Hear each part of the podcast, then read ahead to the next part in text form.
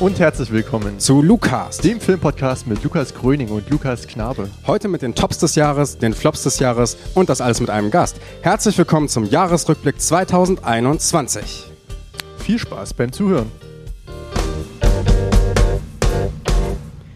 Liebe Zuhörerinnen, liebe Zuhörer, herzlich willkommen zu Lukas, dem Filmpodcast mit Lukas Gröning. Das bin ich und Lukas Knabe. Das ist der Herr mir gegenüber. Hallo Lukas. Hallo Lukas, willkommen bei Lukas.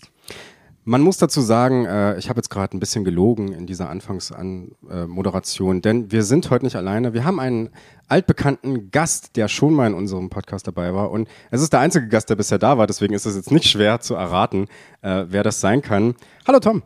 Hallo, ich freue mich hier zu sein und es äh, ist immer schön, am Jahresende, glaube ich, nochmal über Filme zu quatschen. Und ja. deswegen freue ich mich über die Einladung.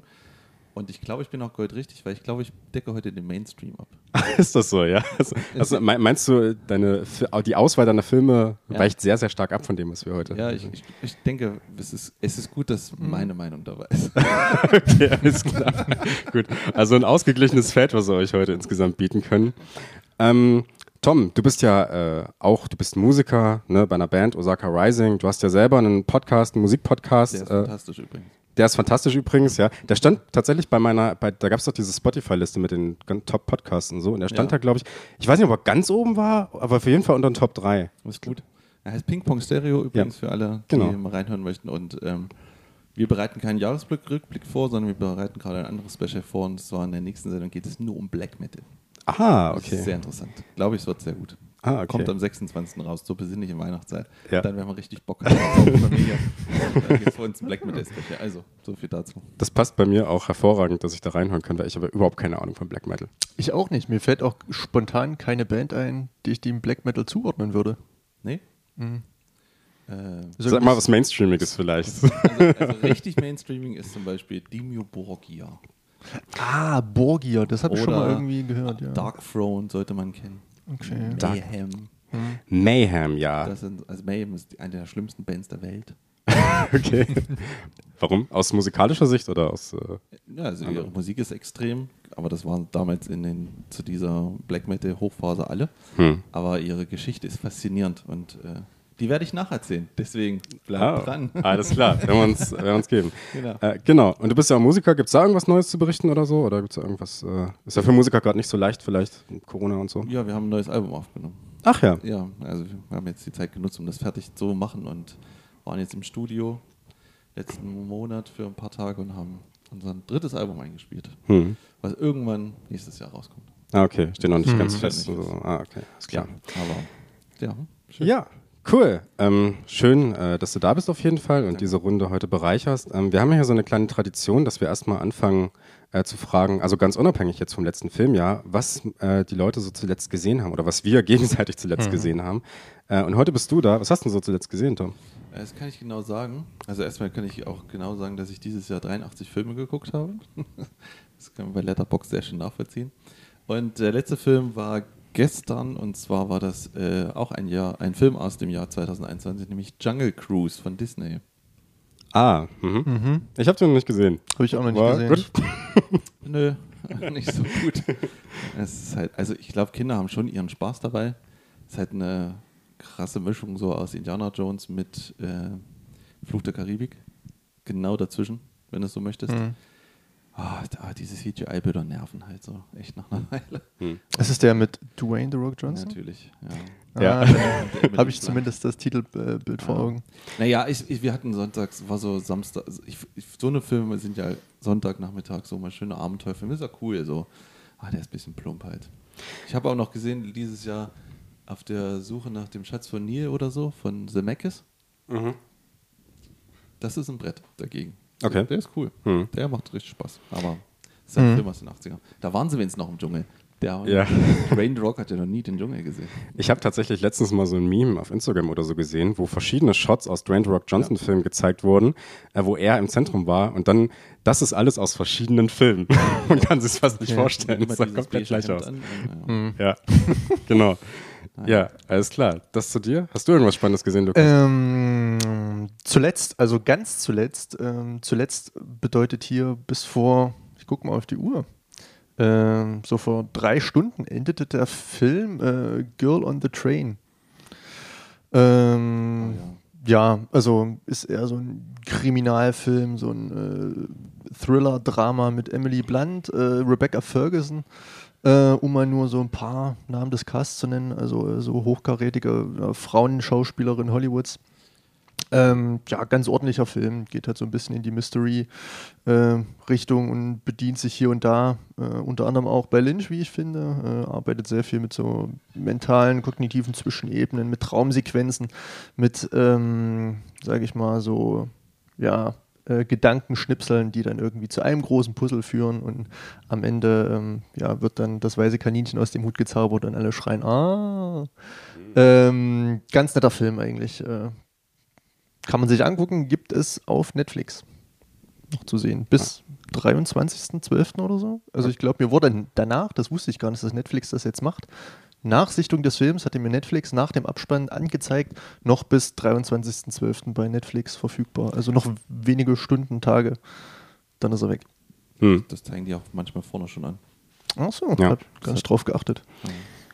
Hatte ich jetzt auch die Tage. Ähm, ich habe auch nur so ein paar Sachen wiederholt eigentlich, äh, die ich in letzter Zeit schon mal gesehen habe. Also ich weiß, was du letzten Sommer getan hast, habe ich noch mal gesehen. Halloween Age 20 habe ich noch mal gesehen, ganz schön.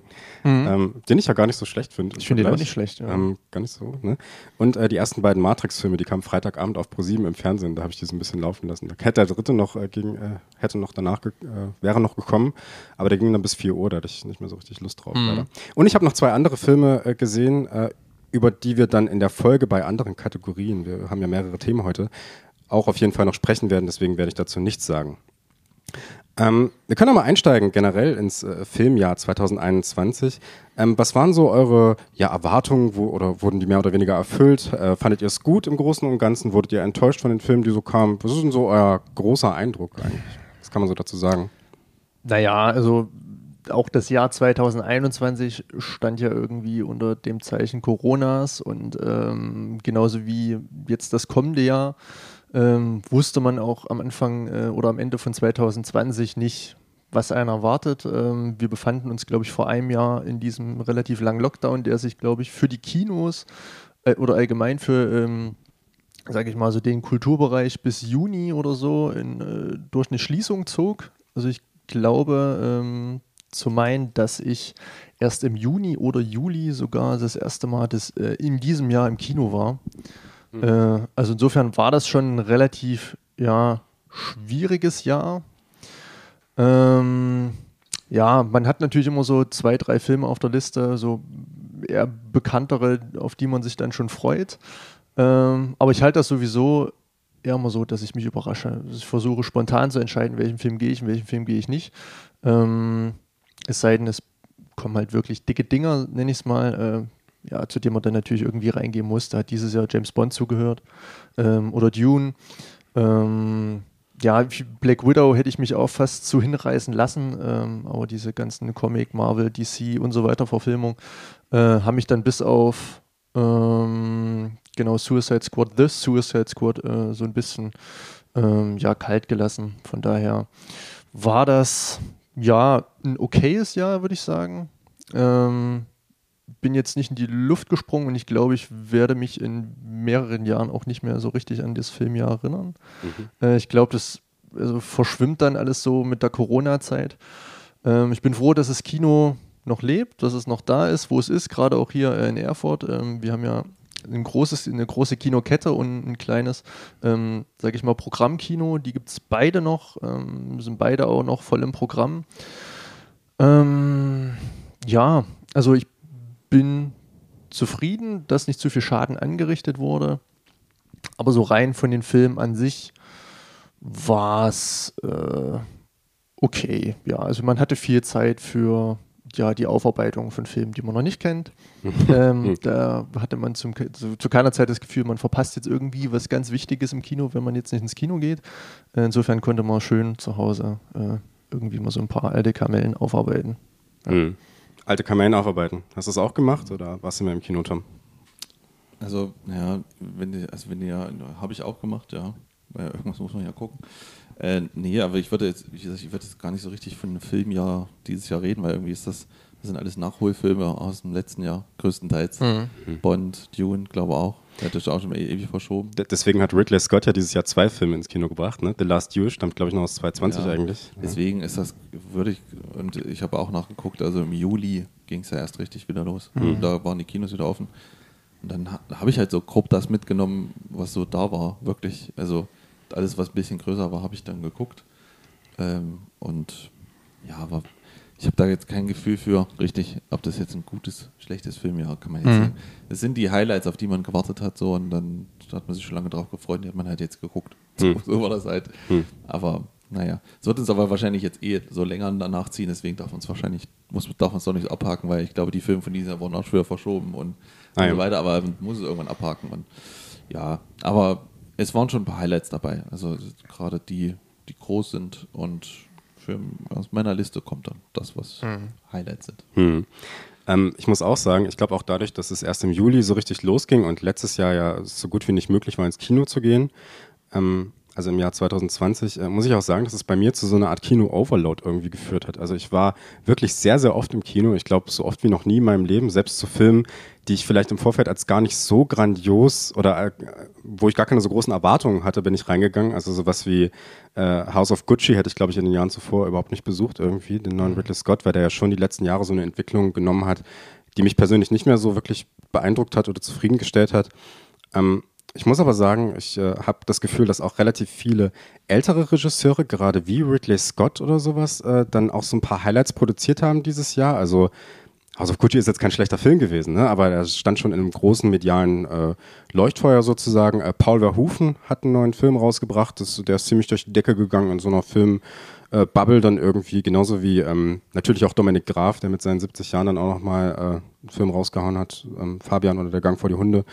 Ähm, Genau, und ich habe auch den Eindruck, dass es, äh, dass das Kinopublikum mittlerweile auch nicht mal so diese ganz großen Blockbuster so mag, sondern dass es so einer Verschmelzung bedarf, ja, also dass so ein bisschen mehr Tiefe irgendwie dazukommt, ne? Also gerade so bei Dune, der ja auch so was Arthausiges irgendwie an sich hat, ne? Und äh, ich glaube, der schon wieder so zurückgeht in so eine Zeit von Blockbuster-Kino, was äh, auch einen noch mehr emotionaler gefeuert hat, wo sich das nicht alles so schachtelmäßig äh, anfühlt, wie bei vielen Marvel-Produktionen zum Beispiel, von denen ich dieses Jahr übrigens keinen einzigen gesehen habe. Ist mir gerade aufgefallen, na, außer Good Suicide Squad. Aber Genau, DC, aber jetzt Stimmt, äh, DC, Sachen ja. wie äh, Shang-Chi oder äh, Alles ausgelassen. Eternals oder Ja. irgend sowas. nee, auch Black Widow ist alles an mir vorbeigegangen irgendwie. Obwohl ich ja wahrscheinlich nächste Woche noch in den neuen Spider-Man reingehe. Mhm. Das werde ich mir, glaube ich, noch geben. Ähm, soll ja sehr, äh, also ich, äh, ich, ich finde das eigentlich sonst nicht so gut, aber es soll ja sehr Nostalgie geprägt sein, der Film, was so den Rückgriff auf alte Spider-Man-Filme angeht. Und das ist natürlich genau meine Kindheit dann irgendwie. Und deswegen ist. Du warst drinne. Ja. Sprichst nachher noch drüber oder? Na okay, alles klar. Wie fandst du dann? Ganz gut. Hm. Ja. Nicht schlechter und best, besser als die anderen. Okay. Viel Fanservice, aber hat jetzt seine Schwächen im Detail, aber Hm. das, das ist halt, wenn man keine Drehbuchschreiber mehr hat, dann ist das ein Problem. Hm. Hm. Ja. Aber naja, so ist ganz nett. Ja. Aber was ich ganz interessant finde, ist, dass wir Filmjahr mit Kinojahr gleichsetzen. Ja. Also es könnte ja auch ein Filmjahr ohne Kino geben, wenn man sich nur auf die üblichen äh, Streamingdienste irgendwie versteift. Ähm, wie sah es da bei euch aus? Gab es bei den Streamingdiensten irgendwas, was nennenswert war an Entwicklungen, an Film, an irgendwelchen Tendenzen, Ankündigungen, irgend sowas? Es gab Bo Burnhams Inside, was ich ganz interessant fand und äh, durchaus sehenswert. Das ist aber, glaube ich, so das Einzige, was mir da jetzt ähm, im Gedächtnis geblieben ist. Ich habe auch Squid Game bisher nicht gesehen, obwohl ich weiß, dass ich das mal machen muss, äh, einfach so im, im Diskurs irgendwie so drin zu bleiben, ne? aber noch nicht die Zeit gefunden dazu. Ähm, aber ansonsten fällt mir jetzt aus dem Streaming-Bereich ehrlich gesagt gar nichts ein, was ich, was ich dann noch irgendwie verpasst hätte. Also Inside habe ich geguckt, äh, den fand ich, auch, fand ich auch sehr gut. Und was ich empfehlen kann noch ist äh, Oxygen. Okay. Netflix-Produktion? Das ist Netflix. Jetzt muss ich gucken, wo der ist.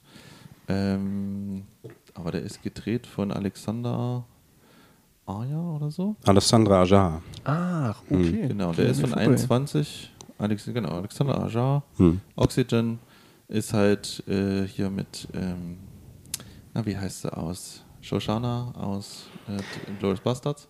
Äh, ja, genau. Und ich weiß. spielt, und spielt in einem Raum. Ah ja, alles klar. Ah, scheiße, komme nicht auf ihren Namen. Naja, äh, Oh la la, Shoshana. In welche Richtung äh, geht der Film? Also Alexandre Aja äh, hat, glaube ich, zuletzt irgendwie Crawl gemacht. Das war der Mhm. Film, den, also der aktuellste Film von Aja, den ich kenne. Äh, geht es irgendwie so in die Horror, Creature, Feature, äh, Psycho-Richtung? Gar nicht. Mhm. Okay.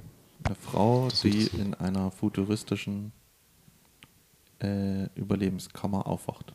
Ach, Ah. okay. Und wo sie ist, was das ist. Wie, das Hm. ist dieser typische, wie Buried. Hm. Mit Ryan. Einfach Hm. Mann in Kiste, Frau in Kiste, Sache. Das ist interessant. Sehr interessant. Und ich mag, mag so eine Filme oder hier äh, der Typ hier in der Telefonzelle, wie heißt er? Ach, äh, Phone, Phone Booth, äh, wie heißt denn der im Deutschen? Verdammt, mit äh. Colin Farrell. Ach, nicht auflegen, so, genau. Ja. ein Film ist das. Hm. Genau, aber Alessandra Aja, du kennst ihn, glaube ich, ziemlich gut auch, ne, so als Horrorfilm. Der hat ja, Naja, der Das ist hat. kein Äh, Horrorfilm in dem Sinne. das- nee, aber er ist ein Horrorfilmregisseur, aber- sehr Ja. bekannt dafür. kein- Ja, ja. Also es hat Horrorelemente, aber es hat also Hm. vor allem in den 10er Jahren eben durch das äh, The Hills of Ice Remake. der hat Ähm, aber auch Maniac und- gemacht. äh, das Das auch, Original? Auch das Remake. Genau. Remake, ja. Mit Richtig. Das kann sein. Und dann noch ähm, High Tension. Genau. High Tension, Und genau. dann eben- New French Extremism. Ja, da also kann man super gucken. Das ist so ein schöner, Hm? ein guter Streaming-Film. Anstatt immer Hm? nur, Hm. meistens kommt da immer nur so Rotz raus. Hm. Mir fällt gerade ein, dass ich, äh, dass das irgendwie, dass ich einen Film tatsächlich vergessen habe, jetzt gerade zu nennen beim Streaming. Aber über den rede ich gleich. Denn wir kommen jetzt nämlich so langsam mal dazu, dass wir unsere Listen so vorstellen. Man muss dazu sagen, ich erkläre mal kurz den Modus so ein bisschen. Ähm, wir wurden vorher oder wir haben uns vorher ähm, in die Situation begeben, dass wir eine Liste aufstellen mussten von fünf Filmen, die wir dieses Jahr besonders grandios fanden und die haben wir gerankt. Natürlich ist Platz 1 dann der beste Film, ne?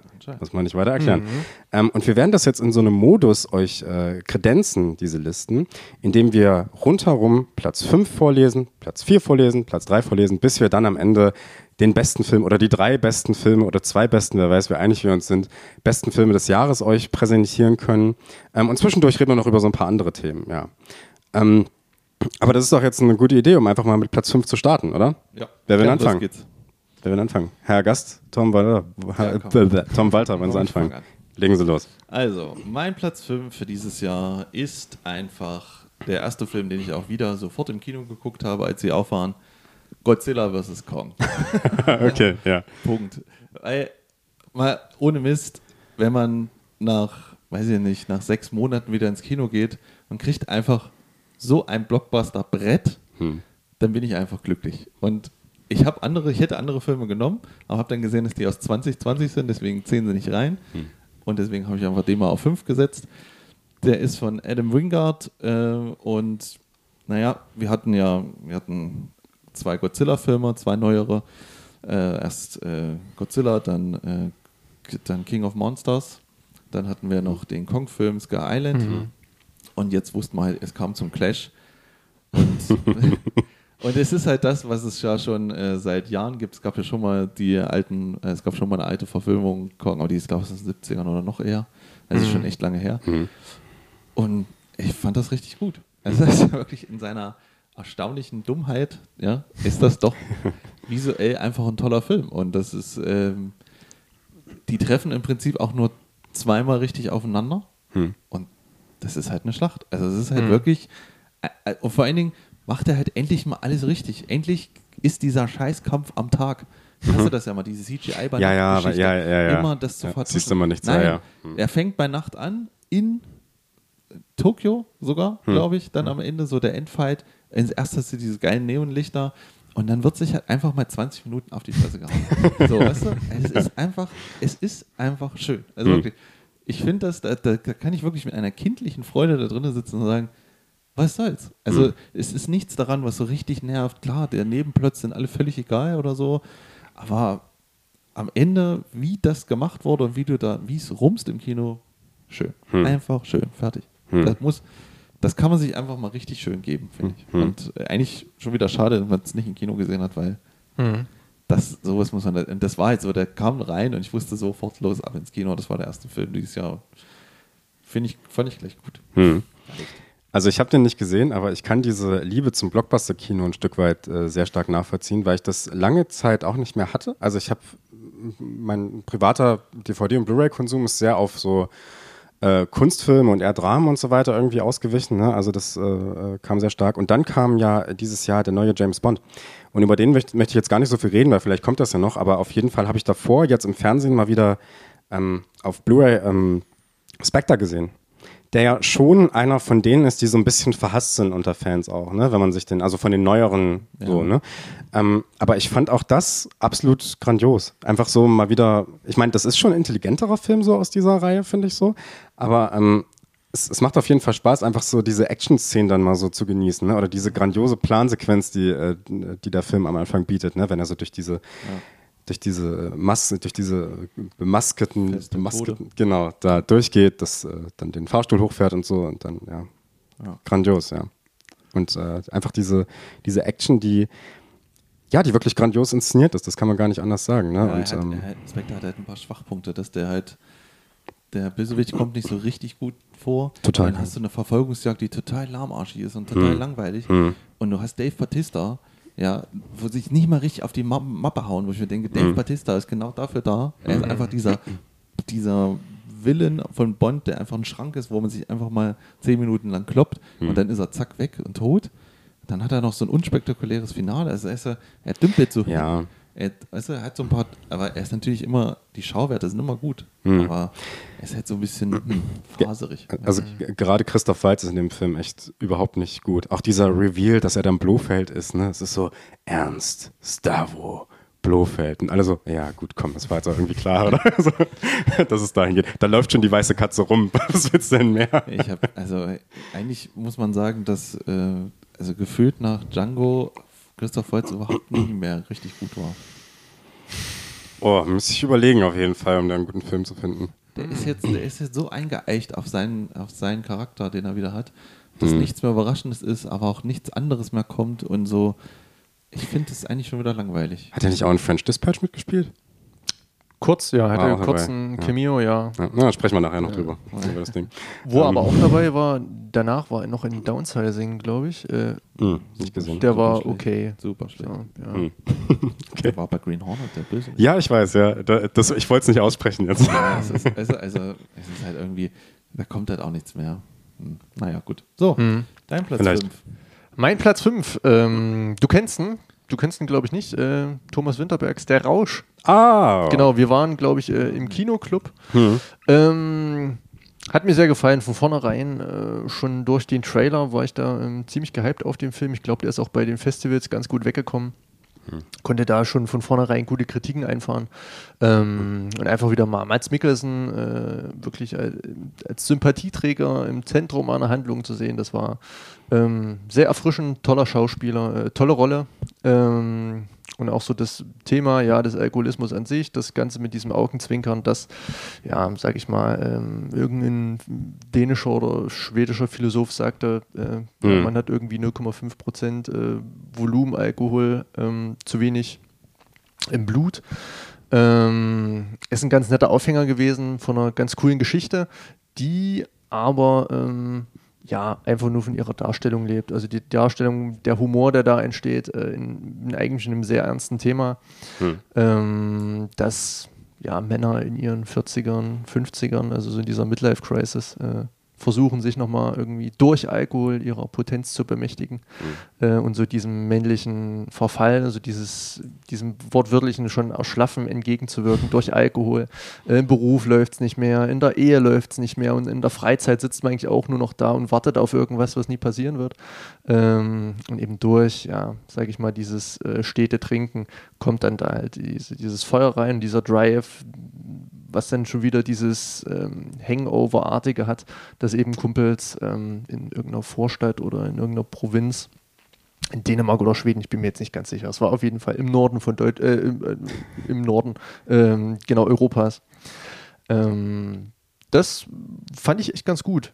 Man könnte darüber diskutieren, inwiefern, ja, sage ich mal, das Thema Alkoholkonsum ähm, ja, ganz gut wegkommt. Ja, also, also es ist, ist, ja demzufolge schon ein Problem. Ich glaube auch, dass da wirklich ähm, Thomas Winterberg sich was dabei gedacht hat, das Ganze so eben anzugehen. Hm. Ähm, und so diese Geisel Alkohol dann eben in einem relativ frischen, jungen und äh, ja, aufregenden Film zu ja, bagatellisieren. Hm. Ähm, schwierig, da bin ich mir noch uneins. Ich würde ihn gerne nochmal sehen. Hm. Ähm, aber so an sich, der Film an sich, super. Hm. Gibt es, glaube ich, schon auf Blu-ray jetzt auch. Habe ich heute bei Amazon gesehen, aber noch nicht bestellt. Aber das kommt, der kommt auf jeden Fall auch ins Regal, weil ich fand den auch echt super. Ähm, und ich bin ja äh, der Meinung, dass der Alkohol durchaus sehr positiv wegkommt und dass es hier eigentlich so um dieses Thema geht. Wie erlange ich eigentlich durch den Kontrollverlust durch Alkohol die Kontrolle über mein Leben wieder und bringe sozusagen mein Leben auf allen möglichen Ebenen wieder in die Bahn. Ne? Und das zeigt ja auch diese grandiose äh, letzte Sequenz, wenn Mats Mikkelsen dann auch äh, komplett betrunken ist und dann diesen Tanz vollführt, ja, und das ist äh, ultra geil inszeniert zu diesem fantastischen Song auch, dessen Name mir jetzt entfallen ist, aber ja, also ich kann dir da auf jeden Fall nur zustimmen. Toller Film. Mhm. Ja, grandios. Empfehlung, ja. Also falls du dann irgendwie mal dazu kommst, Tom, äh, den zu sehen, vielleicht gibt es ja mal Ja. bei Netflix oder Amazon. Schönes so, Ding. Sowas leihe ich mir dann auch gerne mal für 4 Euro oder so aus, Hm. wenn ich ihn dann sehe. Ja. Ja. Ausleihen für 4 Euro ist auch das Stichwort meines Platz 5, denn ich habe jetzt äh, einen Film noch gesehen die Woche, das habe ich ja gesagt, über äh, den ich jetzt nicht geletterboxt habe extra, damit ihr es nicht seht. Ähm, und zwar auf Kino on Demand, einem deutschen Streamingdienst, ist gerade Pick zu sehen mit Nicolas Cage. Ach, ähm, stark. von Michael Sarnowski. Ähm, auf dem Streaming-Portal ist übrigens auch The Green Knight zu sehen, aber den habe ich noch nicht gesehen. Mhm. Mache ich noch auf jeden Fall die nächsten Tage. Ähm, Pick fand ich echt fantastisch. Ähm, es, weil er ein sehr, sehr interessantes Thema anfasst, nämlich ähm, inwiefern sich eigentlich moderner Kapitalismus selbst in die entlegensten ähm, Orte oder in die entlegensten, zurückgezogensten Wälder irgendwie durchdringt und wie die Menschen, trotz dass sie sozusagen in der Natur draußen leben, dem überhaupt nicht entkommen können in gewisser Weise. Es ist hyper interessant, es ist äh, grandios geschauspielert auch, muss man sagen, von Nicolas Cage, den ich sowieso die letzten Jahre ziemlich gut finde, muss ich sagen. Also durch diese ganzen Filme, die der jetzt so in diesem Arthouse-mäßigen ähm, ja, in dieser Sektion da irgendwie macht, also auch sowas wie Mandy, über den haben wir ja gesprochen, fand ich ja auch ziemlich stark im Großen und Ganzen. Ähm, ja, könnt, könnt ihr jetzt, glaube ich, leider nicht so viel zu sagen zu Pick. Aber äh, Pick, äh, absolut grandiose Empfehlung. Bei Kino on Demand für 4,99, glaube ich, kann man sich den ausleihen. Ähm, wirklich toll. Ja. Und äh, das Interessante ist ja an dem Film, wenn man, wenn man so den Trailer so ein bisschen sieht und weiß, um was es da ungefähr geht. Also er lebt mit so einem Schwein da in seinem Haus im Wald, ne? Und das Schwein wird dann entführt. Man denkt ja erstmal so, ja, die letzten Jahre hat, kam sowas wie Mandy raus mit Nicolas Cage, das war so ein Rachefilm. Es klingt auch, jemand lebt mit einem Tier zusammen, das wird entführt oder getötet äh, oder sowas. Das äh, erinnert so ein bisschen an John Wick. Also es, man denkt so, okay, direkt in diese Actionfilmrichtung. Und das ist es halt äh, gar nicht. Der Film ist relativ zahm, was Gewaltdarstellung angeht und so. Und es geht eher dann im späteren Verlauf um zwischenmenschliche Konflikte, um Vater-Sohn-Beziehungen und so weiter und so fort. Ja, sehr, sehr toll. Eher ein Drama als ein Actionfilm. Mhm. Okay. Habe ich auch noch auf meiner Watchlist. Ich glaube, du hattest mir den Trailer sogar geschickt.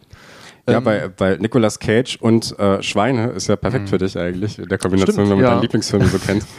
Und jetzt auch noch in Kombination. Ja. Äh, ich hätte mir ja ein Sequel zu äh, Pick in the City Teil 2 gewünscht. äh, aber gut, ich werde mir noch ansehen. Bei Kino on Demand. Kino on Demand. Okay. Ja. Kann man nur ausleihen, die Filme dort. Man bezahlt keinen monatlichen Beitrag oder so. Genau, aber wir haben in diesem Jahr ja nicht nur Filme aus diesem Jahr gesehen, sondern wir haben natürlich auch in die Vergangenheit geblickt und haben vielleicht auch Filme nachgeholt. Äh, Filme, die wir vielleicht neu entdeckt haben oder so, oder welche, die schon lange auf unserer Liste standen. Ähm, was habt ihr da so entdeckt dieses Jahr? Was habt ihr so gesehen außerhalb äh, dieses Filmjahres? Ähm, also ich habe einen Film aus 2020 gesehen, den habe ich ausgeliehen, den müsst ihr unbedingt alle gucken. Äh, und zwar heißt der Promising Young Woman. Der ist mega fantastisch. Der ist von Emerald Fennell. Ähm, geht im Prinzip darum, dass eine Frau, also eine Frau spielt betrunken und lässt sich von Männern abschleppen in Bars und äh, rächt sich so ein bisschen an ihnen, dass sie das überhaupt machen, dass sie sozusagen wehrlose junge Frauen, äh, die betrunken sind, äh, ausnutzen die Situation, um sie mit nach Hause zu nehmen. Das Ganze hat natürlich einen viel tieferen Hintergrund, weil mal etwas mit ihrer besten Freundin passiert ist. Und das Ganze entwickelt sich dann zu, naja, auch so eine, wie gesagt, so eine Art kleine Rache-Story. Super feministischer Film. Äh, Bo Berman spielt auch mit. Und äh, der ist einfach, der ist einfach super. Der ist so clever gemacht, so ruhig dargestellt. Äh, und er hat einen Schluss, den ich mir schon immer mal bei einem Film gewünscht habe. Mhm. Was das ist, könnt ihr dann selber rausfinden. Ähm, aber ich habe mir schon immer mal gedacht, so müsste ein Film mal enden. Und das in der Herz gemacht. Und deswegen Respekt und das ist echt, echt ganz, ganz, ganz toll. Also wirklich toller Film. Ganz kurz was dazu. Ich hatte tatsächlich noch geplant, euch ähm, so spontan sozusagen äh, zu fragen, was ihr dieses Jahr so für Filme verpasst habt. Das hätte ich allerdings viel früher machen müssen, das habe ich jetzt irgendwie vergessen. Und ich wollte da bei meinen sagen, äh, dass das Promising Young Woman ist. Und ich hatte komplett vergessen, dass der gar nicht aus diesem Jahr ist. Ja, Mensch. er ist aus letzten, er ist sogar aus Anfang letzten Jahr. Ja. Aber dadurch, dass die Pandemie kam, kam der, glaube ich, bei uns auch dieses Jahr irgendwie auch erst ins Kino, Ja. aber dann schon wieder DVD. Also den konnte man ganz lange nicht streamen oder kaufen, weil der ganz lange verschoben wurde, glaube ich. Und deswegen konnte man den jetzt erst leihen. Das, wo ich es den gesehen habe, habe ich sofort gemacht. Ja. Hm. Soll ich Ja. noch weitermachen oder wollt ihr erst mal? Ich Äh, hab mach, mach, mach ich erstmal. Also, genau noch mal rum, dann würde ich sagen, oder? Ich habe noch drei, deswegen. Achso. Ja, ich hab auch noch ein paar. Aber dann mach du erstmal, komm. Dann, ähm, ja, ein Film, den ich oder dieses Jahr entdeckt habe, der schon einige Jahre alt ist. Ähm, Children of Man. Äh, das ist, glaube ich, so das Grandioses Highlight Meisterwerk. des Ein grandioses Jahres Meisterwerk. gewesen. Ja. Abseits des ähm, ja, Kinojahrs. Hm. Ähm, hat mir schon ziemlich gepackt. Ich bin relativ unvoreingenommen, ohne Idee an den Film rangegangen. Super. Äh, und das hatte mich wirklich relativ kalt erwischt. Also Ja. in vielen Momenten stockte einem da wirklich äh, buchstäblich der Atem. Ähm, so kompromisslos, mit so einer Härte, ähm, dann wiederum so eine sensible und, und, und tiefgreifende Geschichte zu erzählen. Äh, und, und äh, also in diesen verschiedenen Szenerien. Also was der Film da in, ich glaube, nicht mal zwei Stunden mit einem macht, das ist schon ähm, beachtlich. Und wie gesagt, die Härte. Also jetzt nicht Härte im Sinne vom Gewaltgrad, das auch, aber auch die Härte, ähm, Der die, die Geschichte zu erzählen, Hm. genau, äh, und, und, und dann eben voranzuschreiten. Äh, Genau, die Menschheit kann keine Kinder mehr kriegen. ja, Und das ist im Prinzip, so fängt der Film ja an, dass das letzte äh, Kind, was geboren wurde. Ne, der, ne, der letzte, äh, der jüngste Mensch der Welt ist Der gestorben mit jüngste Mensch 18 ist, Jahren noch genau, was. ist Ja. gestorben und, äh, und dann äh, hast du da, ich weiß gar nicht, was ist er eigentlich? Er ist, er ist kein Polizist. nee, äh, boah, ich glaube, er ist irgendwie, arbeitet bei der Zeitung in, in einer Redaktion oder so. Äh, Ich weiß es nicht mehr. so richtig weiß man ja- gar nicht. Eigentlich Ich glaube, das wird auch nicht aufgehört. Nee. Ja, und er findet dann, und dann äh, wird er von einer Rebellenorganisation dazu angehalten, eine junge Frau, die schwanger ist, an Hm. einen gewissen Hm. Ort zu bringen, damit sie nicht in die Fänge von irgendwelchen Leuten kommt, weil das es hat auch, weil da dieses ganze, dass keine Kinder mehr geboren wird, hat halt zu Rassismus und, äh, und allen so in, und Diktatur in England geführt. Aber für mich, da klar, tolle Story. Hm? Plansequenzen. Hm? Meine Ohne Ende. Plansequenzen. Ja. Ist Ja. das der absolute Wahnsinn. Ich, Ja. ich, sa- ich saß da wirklich davor und dachte, das kann doch nicht wahr sein. Wie hat er diese letzte Szene gemacht? Das ist das, ist das was Videospielverfilmungen schon immer mal machen Hm? sollten. Hm. Das macht er im, im, am Ende. So hat das auszusehen. Also Hm. es ist so fantastisch gedreht und äh, diese Sequenz in dem Auto, wo sich die Kamera im Auto dreht, Hm. Ja, das ja, ist ja. Nicht, nicht, eigentlich nicht möglich. Also Hm. wie, und das ist heute immer noch grandios. Also es ist so ein fantastisch guter Film. Absolut. Cu- Cuaron, ne? Ist hm? der, Genau. Von so Cuaron, genau. Der auch dann Gravity gemacht hat, ne? Genau. Und äh, den besten Harry Potter Film mit Prisoners of Azkaban. Genau. Toller Da Film. gibt es wenig Plansequenzen. Das stimmt, ja. Aber auch sehr lange Einstellungen Ja, trotzdem. stimmt. Hm. Also da hat schon, zeigt schon Ja, was. der ist super. Ich kann mich da auch nur anschließen. Ich will gar nicht so viele Worte auch darüber verlieren. Grandioser Film. Müssen wir, müssen wir vielleicht auch mal drüber reden irgendwie, weil da kann man richtig viel rausholen, glaube ich, aus dem Ding. Toller Film, ja. Ähm, ja, was habe ich so gesehen? Ich möchte erst mal mit was richtig Kleinem anfangen. Ähm, und zwar habe ich Secret Goldfish gesehen. Das ist ein äh, anderthalb-minütiger Kurzfilm, Okay. äh, den man auf YouTube gucken kann. Das gucken wir uns jetzt noch an. Wir man- kurz Pause und Ja, können wir uns danach angucken. ja. Könnt, könnt ihr mal eure Meinung zu, äh, zu diesem Film an, äh, abgeben. Äh, das ist von einem äh, chinesischen Regisseur namens Bigan. Der ist auch noch relativ jung, der ist, glaube ich, nur vier Jahre älter als ich. Ähm, und das ist wirklich unfassbar, was, was man in anderthalb Minuten für eine Atmosphäre erzeugen kann und wie man einen Menschen zum Nachdenken bringen kann.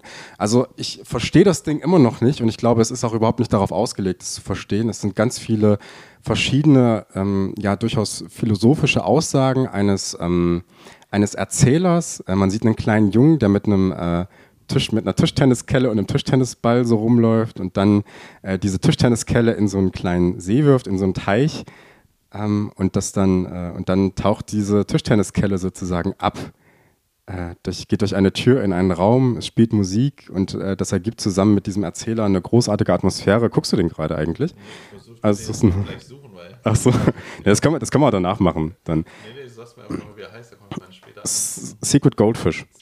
Musste aber mit Untertiteln gucken, weil der, äh, der Erzähler ist natürlich, äh, spricht natürlich Chinesisch oder Mandarin oder was ist das? Wie kommt man denn auf sowas? Ich habe bei Letterboxd äh, folge ich Tino Hahn und der hat da mal, äh, der hat da mal den Link reingepostet. Außerdem habe ich von Bigan schon mal gehört mhm. und der hat bisher aber nur zwei Filme gemacht und die will ich unbedingt sehen danach, ja. Genau. Gut. Ja. Ja, gut. Ja. Äh, ich mache noch weiter. Also, ja. Äh, was ich dieses Jahr, ich, ich mache jetzt mal den Rest, den ich habe, das geht relativ schnell. Also ich habe zum ersten Mal dieses Jahr äh, zum ersten Mal einen David Litt-Film gesehen.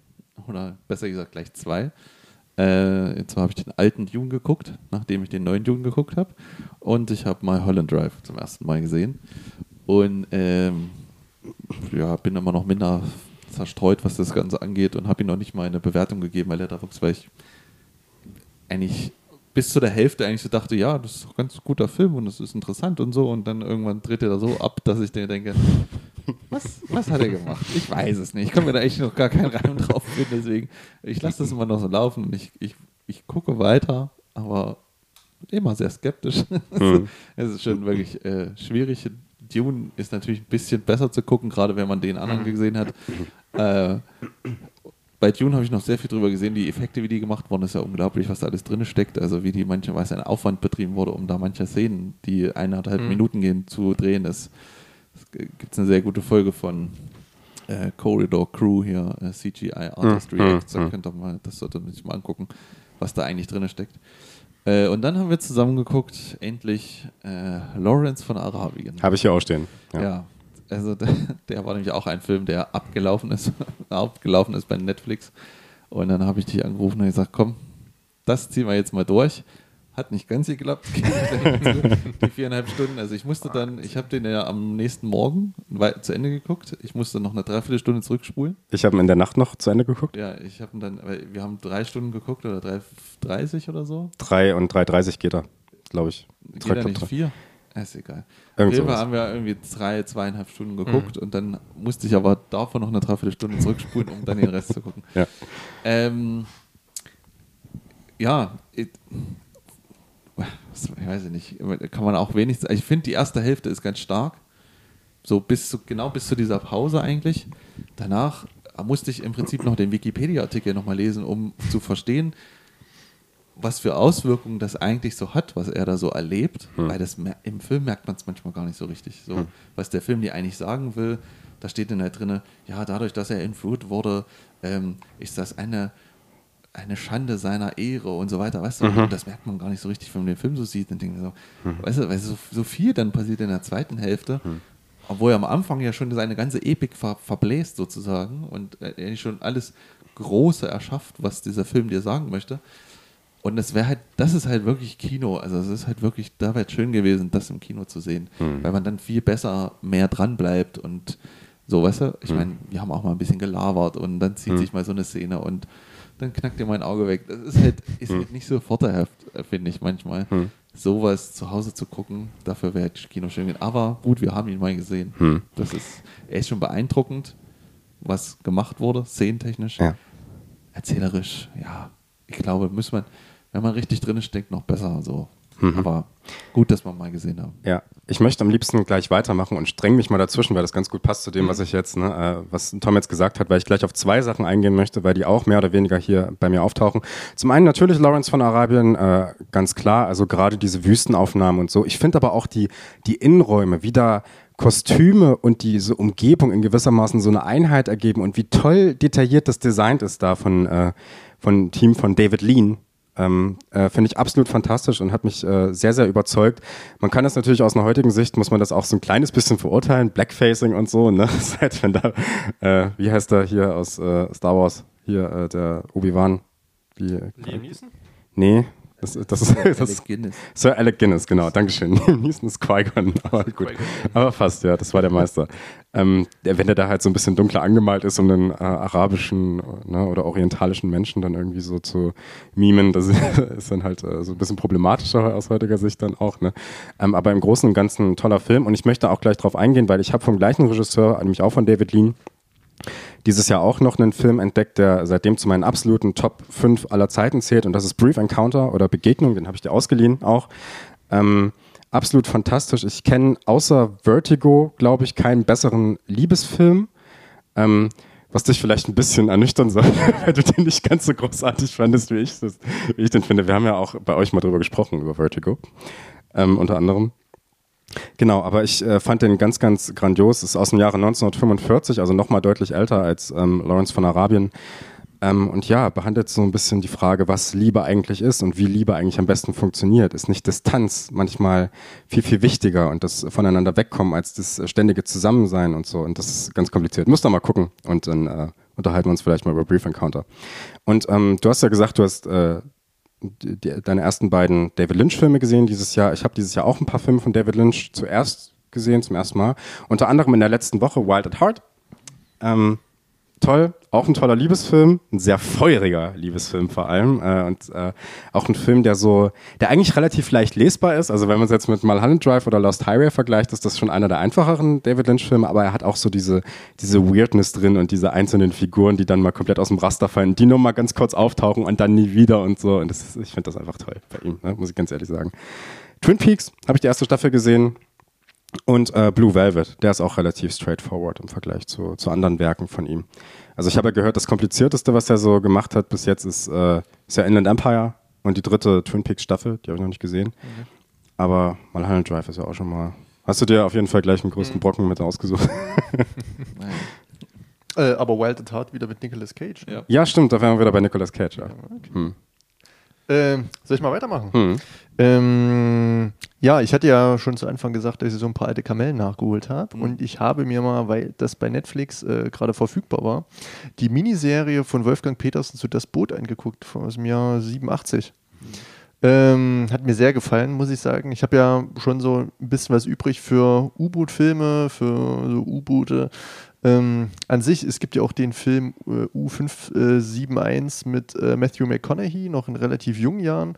Auch ein sehr sehenswerter U-Boot-Film, aber hier nochmal auch wieder mit Plansequenzen, also was Wolfgang Petersen ähm, da im Jahr 87 schon so für Geschütze aufgefahren hat. Also gerade auch dramaturgisch auf engstem Raum, äh, wie, wie gesagt, mit Plansequenzen durch ja, den Bauch äh, des U-Boots. Ähm, wird dann eben ja eine Atmosphäre geschaffen in, in, diesem, in diesem Team, in dieser Mannschaft. Ähm, auf engstem Raum, wie gesagt, mit Klaustro fast schon äh, ja, klaustrophobischen Zuständen. Das wird dort super rübergebracht. Ähm, auch noch natürlich mit dem historischen Hintergrund des Zweiten Weltkriegs. Ähm, aber das war was, was mir ähm, bis heute noch so hängen geblieben ist, wo, wo ich gar nicht groß überlegen musste, was so mein Highlight oder was zu meinen Highlights des äh, Jahres zählte, ähm, die nicht aus diesem Jahr kamen da hatte ich mich wirklich sehr drüber gefreut, auch äh, mit Jürgen Prochnow, den kennt man ja, glaube ich, auch. Und äh, Herbert Grönemeyer. Aus Dune. Äh, richtig, genau. Ähm, und ja, Herbert Grönemeyer mit äh, rotschopfigem Haar. Mhm. das war auch mal ganz sehenswert. Hat er wirklich super gemacht, äh, denkt man nicht. Ähm, genau, auch ein Film, den ich äh, euch sehr ins Herz legen kann. Oder ist, wie gesagt, eine Miniserie, sind glaube ich acht oder neun Folgen. Ah, eine Stunde, also es geht schon eine Weile. Ähm, aber durch die Bank weg jede Folge. Mein Empfinden sau stark mit dem super ähm, Schluss, Finale. Ähm, dann mache ich mal weiter hm. mit meinem letzten und das ist äh, Scream. Mhm. Ach, ja, genau. Ich habe mir, wie gesagt, äh, das Original angesehen. Ich glaube, Cut ähm, auf Amazon Prime. Ähm, hatte mir danach gleich die Uncut-Version bestellt, die jetzt auf Blu-ray vor wenigen Wochen rauskam. Endlich mal, ne? Muss ja, richtig. Ja. Äh, war ich auch sehr begeistert. Natürlich, also man kennt den Film durch die äh, ja, Scary Movie-Teile. Hm. Die kannte ich vor äh, Scream natürlich. Ja, da wusste man schon so in Teilen, auf was man sich einlässt, auf diesen äh, ja, 90er Jahre Teenie-Slasher, der aber dann doch bedeutungsschwangerer ähm, ist, als man eigentlich denkt. Also ich äh, finde, dass das mal ein ganz guter ähm, Abgesang ist, wenn man über die Horrorfilme der 90er, Anfang 2000er sprechen möchte. Vielleicht sehen wir den auch nochmal im Podcast zu irgendeinem Zeitpunkt wieder. Mal gucken. Ein bisschen fuchst mich das ja schon. Ich würde nochmal gerne ein bisschen äh, tiefgreifender drüber reden. Ähm, aber ja, Scream, auch ein Film, der mir sehr gefallen hat. Kann man auf jeden Fall machen. Ich finde ihn auch absolut fantastisch, auch ein bisschen unterschätzt irgendwie in meinen Mhm. Augen, was eine wirklich grandiose Parodie ist. Ähm, genauso wie die anderen Teile übrigens auch. Also den, d- was ein bisschen beschissen daran ist, ich glaube, der zweite Teil ist auch nicht auf Blu-ray veröffentlicht. Ich glaube, das kommt auch. Das haben die bestimmt jetzt auch gemacht, weil der äh, Scream 5 ja angekündigt Mhm. wurde für nächstes Jahr. Vielleicht haben sie sich da gedacht, hm, bringen wir mal raus, vielleicht bringt es ja irgendwas, ne? Genau. Kommen wir zu Platz 4, oder? Kommen wir zu Platz 4. Dann legen wir mal los. Diesen langen Exkurs. Hm. Stimmt, ja, das war ein bisschen länger. So, Ja. Platz 4. Ja. Äh, ich fange mal an wieder. Ne? Mhm. Ist bei mir der Film Nobody Mhm. mit äh, Bob Odenkirk, Hm. Saul Goodman. Ja. Ilya, jetzt wird es schwierig, Nai- Nais- Naisula. Mhm. Naisula. Ähm, Im Prinzip, wenn man so möchte, ein straighter Actionfilm, Action-Thriller. Im Prinzip, wenn man auch möchte, wieder John Wick, wenn man es mal ganz genau nimmt. Hm. Aber äh, mit einem ganz bestimmten Unterschied und zwar ähm, ist es halt Bob Odenkirk, der im Prinzip John Wick ist und er ist halt natürlich kein John Wick Charakter, sondern er ist halt er ist ja eigentlich der aus jemand, der aus einer Comedy kommt, den man aus äh, Breaking Bad kennt. Und er ist halt auch wieder der Spezialtyp, der mit seiner Familie ein richtig langweiliges Leben lebt. Und das wird aber am Anfang in so einer wunderbaren, schön schnell geschnittenen Sequenz gemacht. Und ähm, dann irgendwann, äh, was passiert denn eigentlich? Warum geht er eigentlich los? Das siehst du, das ist mir jetzt schon wieder. Warum, warum er eigentlich losgeht, fällt, ist mir schon wieder irgendwie. Er sucht irgendwas. Ach ja, ein, ach ja, stimmt. Jetzt kommen zwei Verbrecher zu ihm nach Hause und die nehmen das Hello Kitty Armband von seiner Tochter mit. Und Da wäre ich auch sauer. und, also ich meine, wir werden immer absurder. Erst war es der Hund, hier ist ein Schwein äh, bei Pick, jetzt ist wird es nur das Hello Kitty. Aber nein, und das bringt ihn einfach dazu, sozusagen mal wieder loszugehen, äh, weil er einfach gelangweilt ist von seinem Leben. Hm. Und dann äh, trifft er in einem Bus auf so eine äh, rüde Fünfertruppe und dann geht die erste Actionsequenz los. Und meine, also wenn ich vorm Fernseher sitze und, und ihn anjubel, dann macht dieser Film irgendwas richtig. Ja. Und da, genau das macht er. Das ist so geil inszeniert, so fantastisch wieder schön geschnitten, so geile Action. Aber das Schöne daran ist, Bob Odenkirk kriegt richtig eine aufs Maul und er ist danach auch fix und fertig. Du merkst es ihn halt an, er ist halt nicht der Superheld John Wick. Klar, John Wick nimmt, steckt auch mal was ein, aber er ist, geht danach raus und ist eigentlich eher so der coole Typ und wischt seinen Anzug und gerade und gut ist. Hm.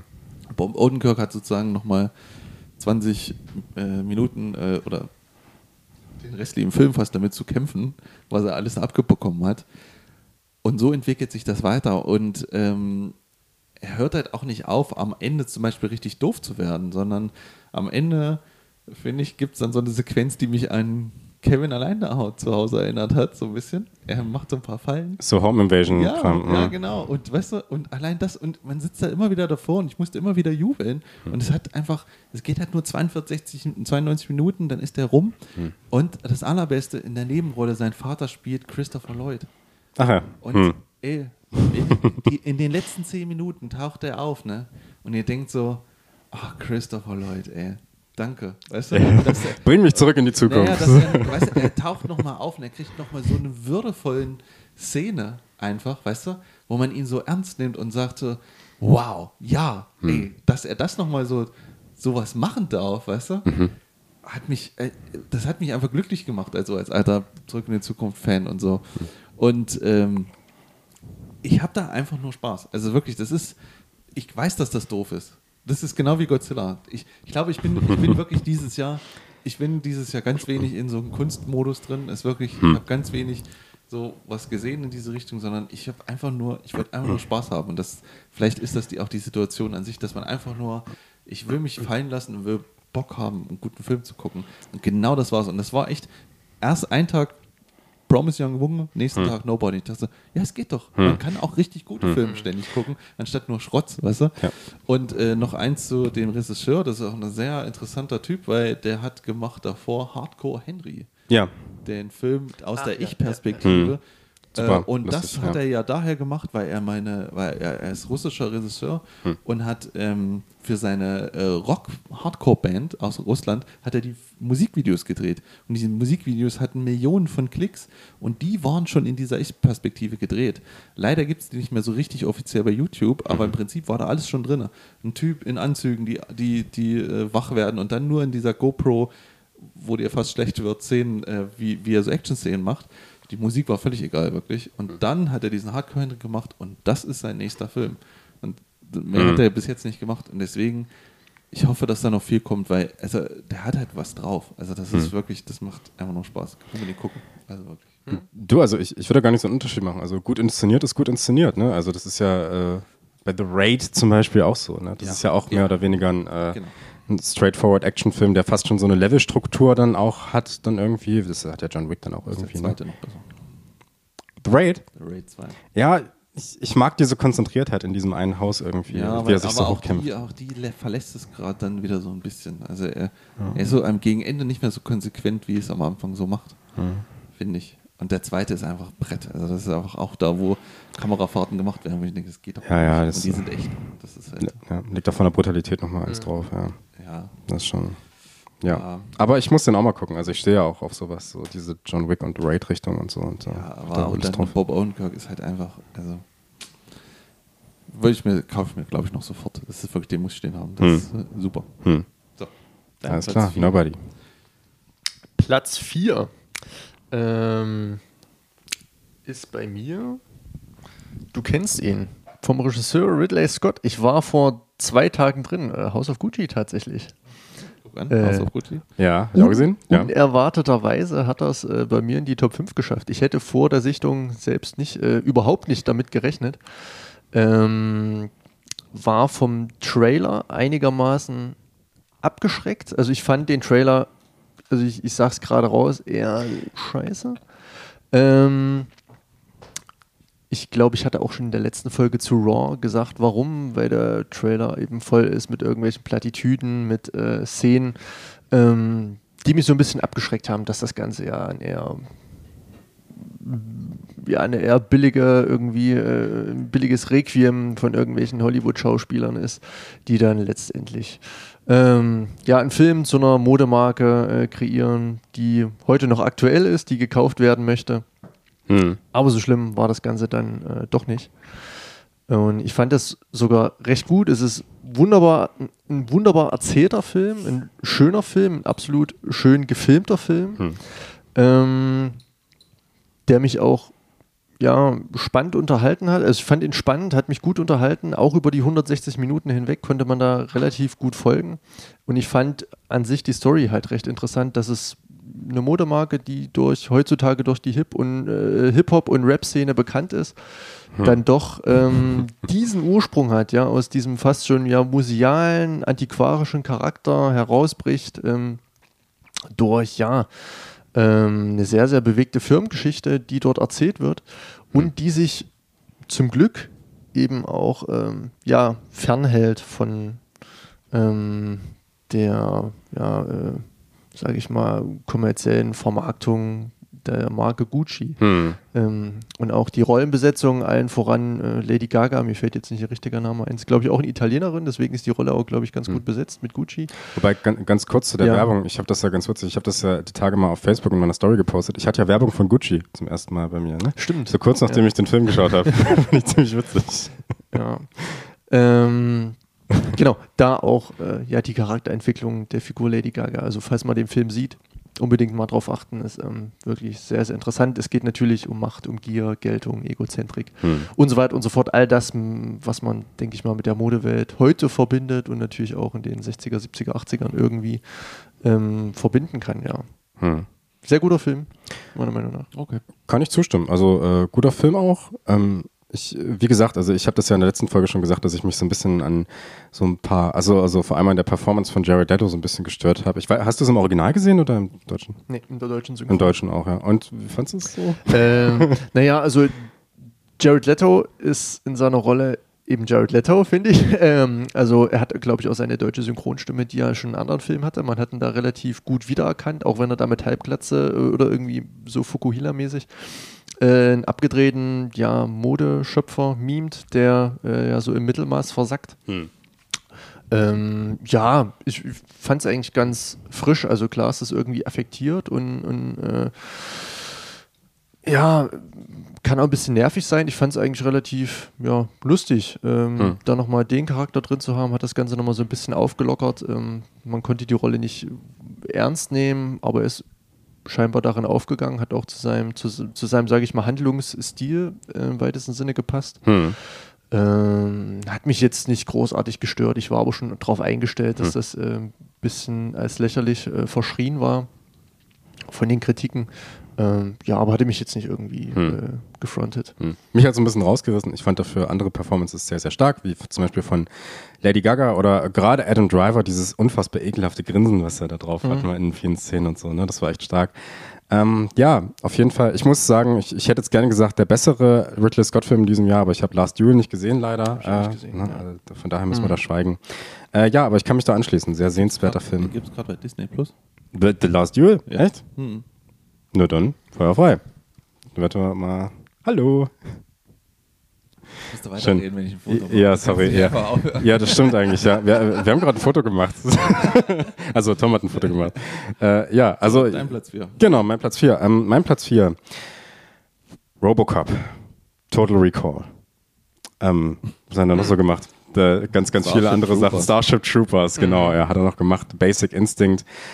Paul Verhoeven ist dieses Jahr wieder zurück und er hat einen Film rausgebracht namens Benedetta. Ähm, grandios, äh, meiner Meinung nach. Es geht um eine Frau, die in den mittelalterlichen Nonnenorden aufgenommen wird und ähm, ja, äh, mehr oder weniger versucht, den Weg zu Gott zu finden. Das wird allerdings ein bisschen schwierig, weil Gott mag ja die Braven, die Frommen und es kommt allerdings eine weitere Frau dann in dieses Kloster, die nicht so wirklich was mit Gott zu tun haben möchte, sondern eher an äh, ihren Mitnonnen sozusagen sexuell interessiert ist und so. Ne? Und das verkompliziert die ganze Sache natürlich.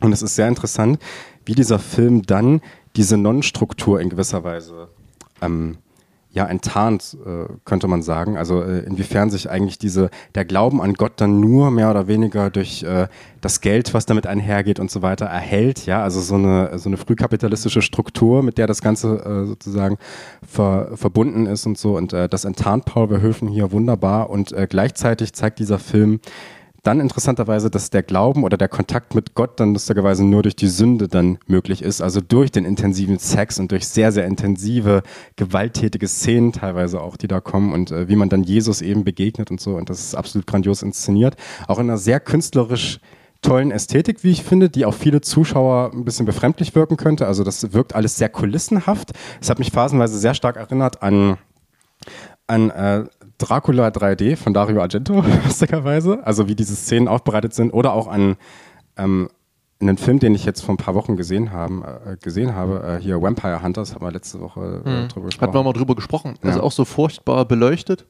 Ja, sehr hell beleuchtet und keine wirklichen Kontraste oder so. Ne? Also alles ist so auf der gleichen Stufe so ein bisschen. Ne? Aber diese Künstlichkeit macht auch total Sinn, wie ich finde, für die Interpretation des Films. Und äh, ich fand den grandios. Ich finde ja auch Dracula 3D sehr sehenswert. Soll ja mal drüber sprechen. Einzige. Ich glaube wirklich, dass ich der Einzige bin. Letterboxd-Wertung, ich weiß gar nicht, ob er die 1 hat. Ich glaube 1, noch was, 1,5 oder so. Ja. Hast du ihn mal gesehen? Also nicht in 3D. Ich habe nein, natürlich nicht. Okay. Aber wenn dann nur in 3D.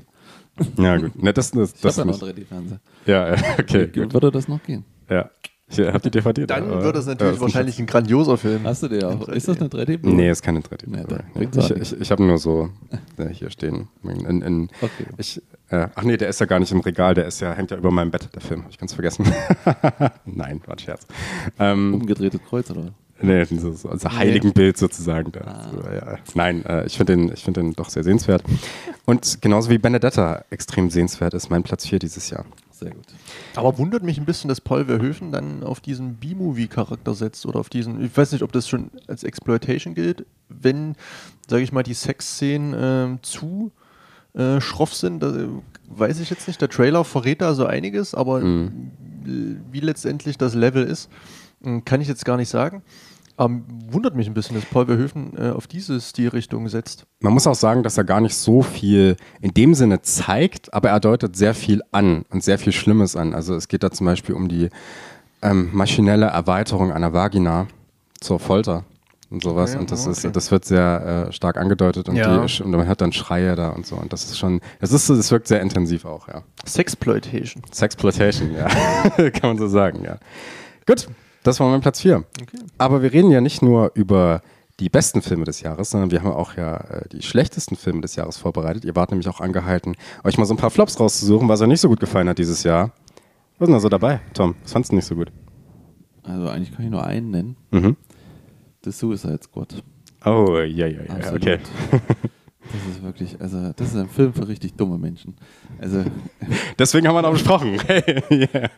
ich habe mir, ich habe mir eure Folge auch angehört und ich kann äh, nichts davon nachvollziehen, irgendwelche, also ja, wirklich, das ist so ein dämlicher Pipi-Kaka-Scheiß-Humor. Das braucht wirklich im Jahr, zwei, also dass das Ding so gehypt wurde und ich verstehe es nicht. Also das ist, der ist wirklich nicht eindeutig besser als der erste. Also das ist wirklich, das ist, Oh ja. Nee, das ist dieselbe Scheiße nochmal. Also der erste ist einfach nur dumm, weil der Typ nicht drehen kann, weil er, weil er nicht schneiden kann, weil er keine Ahnung hat, wie eine Szene aufgebaut wird. David Ayer, das ist für dich. So, falls du und, jetzt und hörst. James Gunn kann einfach nichts außer äh, dem Pipi-Kaka-Humor eines 14-Jährigen zu nehmen, der vor Fortnite sitzt und den in den Film zu pressen. Wirklich, das ist absolute Oberscheiße. Man muss dazu sagen, was ich absolut äh, äh, interessant daran fand, ne? wir sind zu spät ins Kino gekommen, weil Mhm. wir mussten das Kind irgendwie ins Bett bringen und es war irgendwie zu spät. Und ich kam in, die, ich kam in diesen Film rein und habe die erste Szene nicht gesehen. Diese Ja gut, die ist natürlich zentral, dass man den Film grandios findet. Ne? Nee, eigentlich nicht. So, Weil ich habe mir so dann nochmal angeguckt und habe mir gedacht, Ja. okay, ja gut, es macht diesen Witz auf, das ist das erste Suicide Squad und das zweite. Klar, ich saß in dem Film und dachte so, warte mal, da sind noch viel mehr Schauspieler dabei. Mhm. Wo sind die denn? Okay, die sind tot. Alles klar. Ich habe das nicht so ganz verstanden gleich am Anfang. Aber das ist egal, weil es hilft dem Film ja nicht, dass am Ende wieder ein Tross von Volltrotteln losgeht, die nur äh, dumme Sprüche machen können. Äh, äh, und dann, äh, oh, das ist alles so dumm, dieser Film, das rechnet wirklich ab, wirklich, wie die am Anfang dieses Camp niedermähen und alle töten und, und alles ist so, so sinnlos, so nebenbei und es ist noch nicht mal, es ist nicht mal cool inszeniert. Nichts davon ist cool inszeniert. Davon, da wirklich, da, da, da bleibt mir nichts hängen an keine Szene, auch nicht, wenn Harley Quinn mit irgendwelchen Blumen rumschießt und irgendwelche Disney-Figuren sieht. Das habe ich alles schon mal gesehen. Das ist, das ist wirklich nichts Neues mehr. Ja? Äh, ich glaube, äh, das ist wie als wenn äh, kleine Engel pinkeln. Oh Leute, wo sind wir denn? Das ist, wirklich, das ist doch nicht mehr witzig. Das hat doch, ich, ich weiß, weißt du, es gibt Filme, wo ich da sitze und ich kann eine richtig gute Zeit haben. Ich kann diese, äh, ja, meine Kumpels, wir haben einen geilen Film geguckt. So. so weißt du, wo mir das so ging? Das letzte Mal, das, wo, wo ich das so richtig geil fand, war der Film, wie heißt er? Shoot 'em Up. Mit hier, Clive Owen. mit Clive Owen. Das war so ein Film, der ist auch total hohl. Aber der macht Action-Szenen mit, mit Rockmusik, so, weißt du? Und das ist wirklich richtig dumm. Der Typ muss nie nachladen und so. Das ist alles. Und er, die jagt ein Baby um Monika Bellucci und denkst du auch so, das ist absoluter Schwachsinn. Aber da sitze ich drin und habe wie einen Spaß. Ja? Und da denke ich mir noch jedes Mal, schlage ich mich vor den Kopf, was für eine Krütze die erzählen. Dann wollen sie kurz mal Tiefe reinbringen in irgendwelche Figuren, was total scheitert. Und das Schlimmste ist dann, wenn sie auf das Gelände fahren von diesen Endfightern, äh, es regnet nicht, es ist hell, es ist Sonnenschein. Sie fahren hin, müssen aus, steigen aus dem Bus an, auf einmal es fängt an zu regnen. Warum? Nur damit wir kurz den Hai zeigen können, wie hinter ihnen Blitz einschlägt. Und das, weißt du, es ist so unsinnig inszeniert alles. Und dann in Seesternen, als, also, es ist alles dämlich an diesem Film. Wirklich, ich hasse den abgrundtief und ich fand auch schon, und ich fand auch schon, äh, hier, wie heißt der Scheiß, den er vorher gemacht hat? Guardians. Guardians of the Galaxy fand ich schon auch nicht toll. Ich muss Guardians of the Galaxy viermal anfangen, um ihn durchzuhalten, durchzugucken. Aha. So scheiße langweilig fand ich den. Und den zweiten habe ich ausgemacht. Also Mhm. James Gunn kann nix. Mic drop. Oh, das hat man schön gehört, übrigens. ja. Ähm, ja, ich fand den okay. Ich fand eigentlich auch ganz, also gerade die äh, Lager-Niedermäh-Szene fand ich eigentlich ganz äh, Es, es, es ist wirklich so, ein, äh, wirklich so eine Art ähm, Metafilm und ich kann auch ähm, den auf, auf so einer, ich, ja, was soll ich sagen, ich kann den auf so einer Ebene dann auch irgendwie noch akzeptieren und äh, kann, das, äh, kann das irgendwie schön finden und äh, irgendwie, finde das irgendwie interessant. Ähm, grundsätzlich, wenn man die Erwartung hat, man geht jetzt da rein und äh, schaut einen so ein Superheldenfilm, der einigermaßen gut gemacht ist und so, da kann man schon sehr stark über diese dann doch teils sehr dämlichen Dialoge, da gebe ich dir recht, äh, stolpern und kann das dann auch sehr ablehnen. Ich hätte eigentlich wissen müssen, dass der bei dir landet auf der Liste, weil wir auf der Flop-Liste, weil wir haben ja drüber gesprochen. Ja, stimmt. Ich kann aber, guck mal, ich, na, wie gesagt, ich weiß ja, was er möchte. Dieses, dieses, man sitzt so im Kino und man guckt was Dummes, was Mhm. aber total cool ist. Mir fallen nur jetzt gerade keine weiteren Beispiele, aber ich kenne sowas, ich kenne dieses Gefühl im Kino. Aber der hat das gar nicht. Hm. Aber wo er es zum Beispiel, ich kann euch sagen, welcher Film ist es zum Beispiel, nicht Film, aber wer es, gra- wo es gerade hat. Ich habe dann irgendwann angefangen, dieses Jahr hier The Boys zu gucken, Hm. diese Amazon-Serie, was äh, von, äh, auf einem Comic basiert von Garth Aarons, was auch so, was wären Superhelden in dieser Welt, wie würden die sich benehmen? Das ist clever. Das ist gut gemacht. Das ist auch total übertrieben. Over the top. Das sind auch nur die ganze Zeit Sprüche, aber das ist so gut. Ich habe den Comic jetzt schon gekauft, weil das ist, das hat Hand und Fuß. Weißt du? Und bei ihm ist das halt so dieses wirklich, also wenn 15-Jährige sich unterhalten im Bus. Nee, äh, nee. Der Flop des Jahres von Tom Walter, The Suicide Squad. Lukas.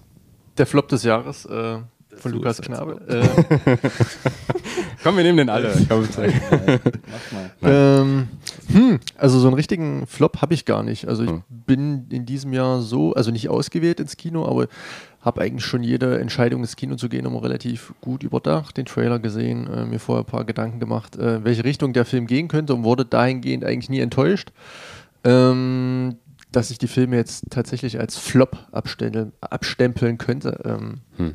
Also ein Flop ist für mich dann eben ein Film, den ich auch wirklich scheiße finde. Das ist eigentlich bei den wenigsten Filmen der Fall. Ähm, selbst bei Dracula 3D, um jetzt nochmal drauf zurückzukommen, der ist schon kacke. ähm, aber, aber ich möchte dem Film nicht absprechen, dass ich nicht doch irgendeinen Unterhaltungsfaktor oder irgendetwas finde, was mir vielleicht nicht doch gefällt oder wo ich ähm, ansetzen könnte. Aber Filme aus diesem Jahr, die ich nicht ganz so gut fand, die hinter meinen Erwartungen zurückblieben, waren zum Beispiel äh, Nomadland. Ähm, kam bei uns auch im Kinoclub, also im, im relativ kleinen Programmkino. Vielleicht ist das auch ein Film für die wirklich große Leinwand, äh, damit diese ganzen ähm, ja, Bilder des äh, ja, US-amerikanischen Outbacks, also ja, der, der Provinz in, US, äh, in den USA, ähm, dass sie so ein bisschen zur Geltung kommen auf 35 Millimeter. Das hat mich so ein bisschen ja, ernüchternd zurückgelassen, dass da eben dieser Roadtrip äh, von Frances McDormand gezeigt wird, die ja hier und da äh, Leute trifft, äh, die sie auf ihren Weg begleiten und dass da ja ihr Leben da so ein bisschen, also Hm. das Leben der Figur da so äh, ein bisschen ja ähm, sinniert wird oder so.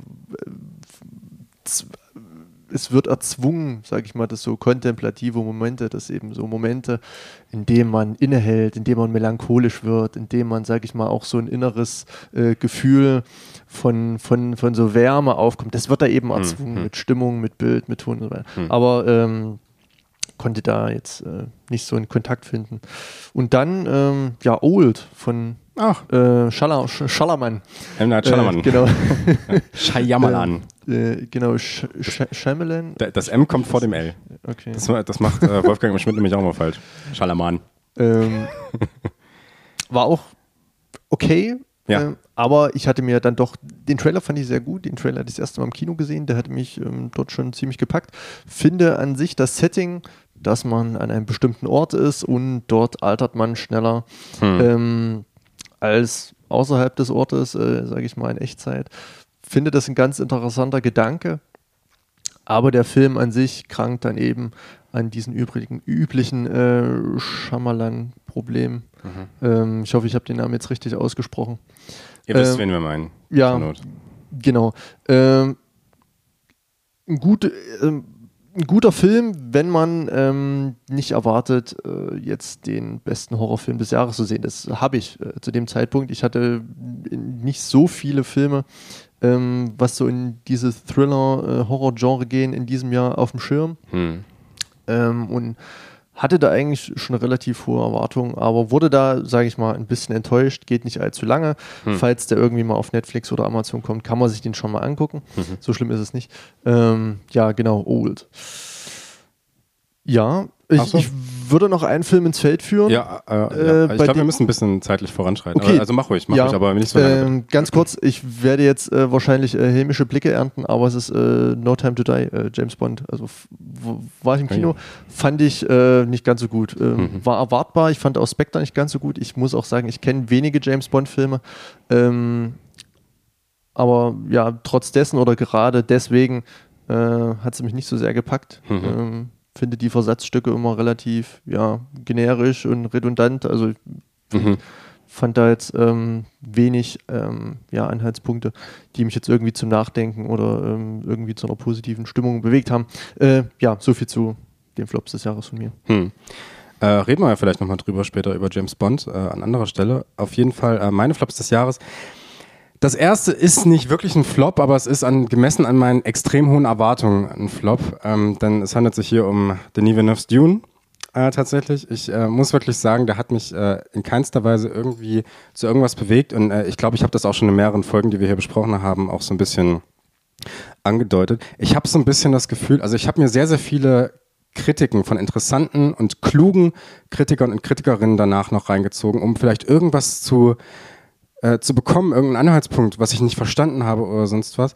Und es ging dann immer nur um so, ja, es ist so, äh, die, die Welt, wie sie so in diesem Roman beschrieben wurde, die wurde so super gut eingefangen und so, ne? Und ähm, diese Weite überhaupt, dieser Landschaften, die da gezeigt wird. Ich muss sagen, ich habe davon äh, so gut wie nichts gesehen und ich fand, das waren ich habe das Gefühl, die Filmkritikerlandschaft war da so ein bisschen in so einer Art Verteidigungsmodus, weil man unbedingt so seinen äh, Blockbuster-Poster-Boy Denis Villeneuve irgendwie so ein bisschen verteidigen möchte.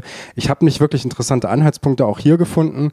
Ähm, äh, der Filmkritiker Lukas Bawenschek hat es für mich ziemlich gut zusammengefasst. Für ihn war das so das Gefühl, dass so das Schlechteste aus dem Blockbuster-Kino und das Schlechteste aus dem Arthouse-Kino hier kulminiert hat in einem Film. Also so diese, dieser sehr große Pathos des Blockbuster-Kinos, äh, der immer so ein bisschen äh, einen langweilen kann und gleichzeitig diese Arroganz, diese Langsamkeit, dieses ewige Warten des Arthouse-Kinos und so.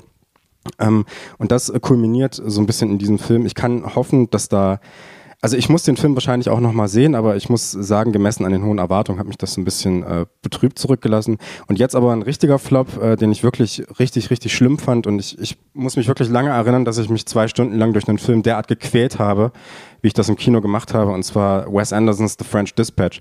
Habe ich letzte Woche schon drüber gesprochen. Ich weiß nicht, was er mir damit sagen wollte. Ähm, es sind wieder wunderschöne Bilder, die aber keinerlei interessanten Bezug untereinander irgendwie herstellen und mir irgendeine interessante Thematik vermitteln.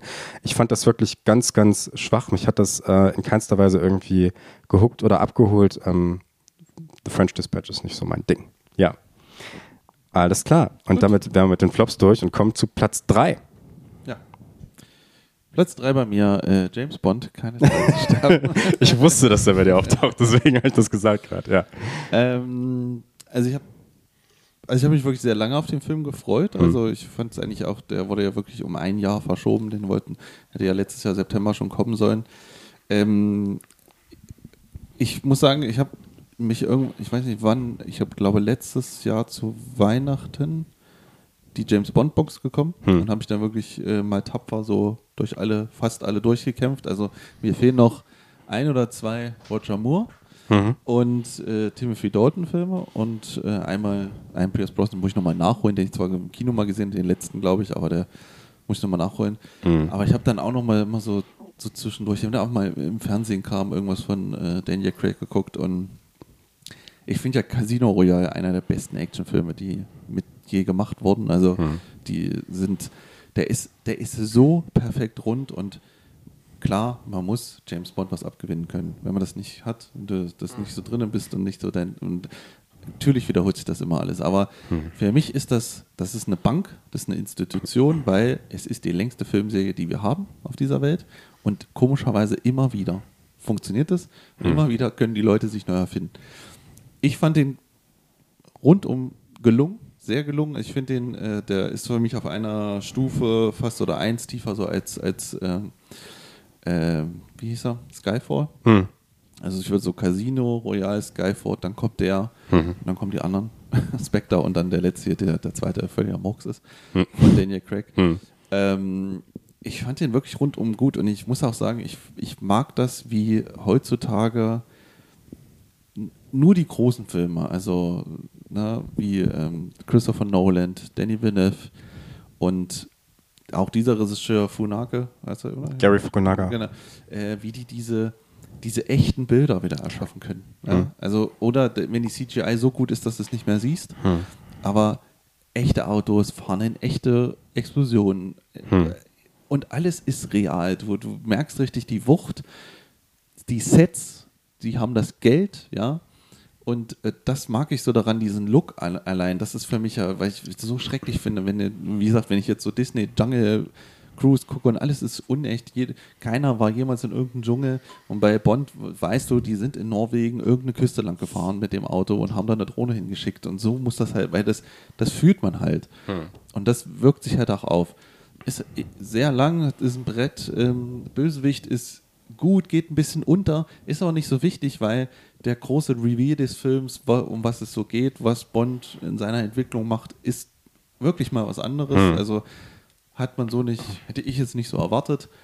Auch wie er endet, Hm. ohne was zu spoilern, finde ich groß. Ich finde es ich finde es gut, ich finde es das mutig. Ich habe also ich habe danach ich war danach so selig mit dem Film, dass ich gesagt hatte, von mir aus könnte Bond jetzt beendet sein für Hm. alle Zeiten. Hm. Und ich weiß, sie, kriegen es, sie machen es weiter, weil der war super erfolgreich. Hm. Sie kriegen es bestimmt auch hin. Ähm, ich weiß nicht wie. Also im Prinzip haben wir jetzt, das, das ist so spannend halt daran, jetzt so zu warten, jetzt, okay, wer wird's und was machen sie daraus? Hm. Weil du hast jetzt den harten Bond, ne? du hast Pierce Brosnan, der der Bond ist, der wie ein Superheld wirkt, der wo, nichts, wo alles am Bio abreitet, der nicht mal eine Schweißperle hat. Du hast Timothy Dalton als als 80er Jahre Badass-Typ auch wiederum, dann, und dann hast du diese Gentlemen, so, wo, wo bewegen wir uns jetzt hin? Und das ist dann natürlich die Frage, wer wird's? Auch, ich finde das wieder, also mir macht das halt Spaß, ich habe immer, immer wieder Bock auf Bond, das ist einfach, und deswegen, ich fand ihn richtig gut. Also ich habe Hm. ich hab da richtig Spaß gehabt und wie er aussieht und wie er sich fühlt. Toll, Hm. toll, toll. toll. Ich äußere mich da auch noch zu an anderer Stelle. Dann. Mhm. Aber so unterschiedlich kann die Wahrnehmung sein. Ja. Bitteschön. Äh, genau, Platz 3, ja. Mhm. Bei mir, Mhm. Dune. Ja. Äh, das tut mir leid an dieser Stelle. Nee, ähm, also ich kann deine Auch. Kritik nachvollziehen. Hm. Ähm, aber bei mir schwingt und schwang tatsächlich die Hoffnung mit, ähm, einen neuen ja, Epos äh, in der Filmwelt irgendwie etablieren zu können. Klar, dieses irgendwie aseptische, dieses sehr monumentale, langsame, große, ähm, ebenhafte muss der Film, also den, den Vorkredit musste man den Film irgendwie äh, leisten, dass er eben jetzt ähm, das ist, was ähm, er laut irgendwelcher äh, Kritiken im Vorfeld sein soll.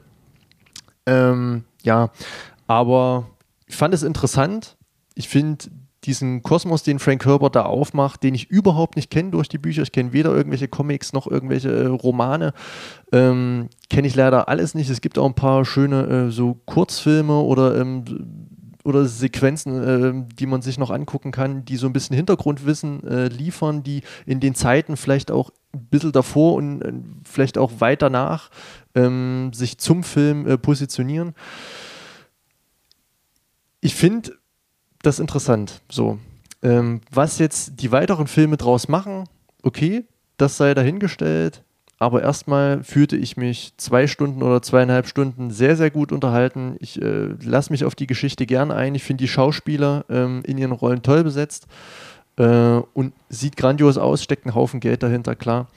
Ähm, aber so diese Welt an sich, die David Lynch, sage ich mal so, durch seinen Film äh, begründet hat, ähm, oder sage ich mal, das erste Mal zum Bild geführt hat, äh, fand ich erstmal okay. Was jetzt Denis Villeneuve draus gemacht hat, ist eben, ja, ein Dune nach dem Gusto von Denis Villeneuve. Ich finde, das merkt man auch ein Stück weit.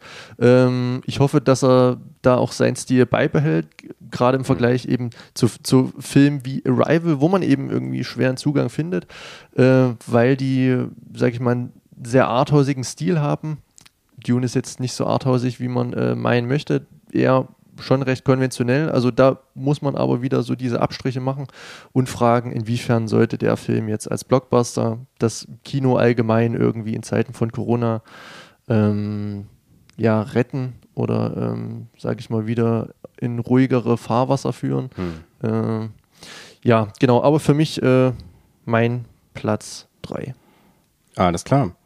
Ähm, Platz 3 für mich dieses Jahr. Edgar Wright ist zurück mit Last Night in Soho, ähm, den ich natürlich, muss ich jetzt nicht sagen, eigentlich un unglaublich gut fand, wenn er jetzt bei mir hier auf Platz 3 ähm, auftaucht.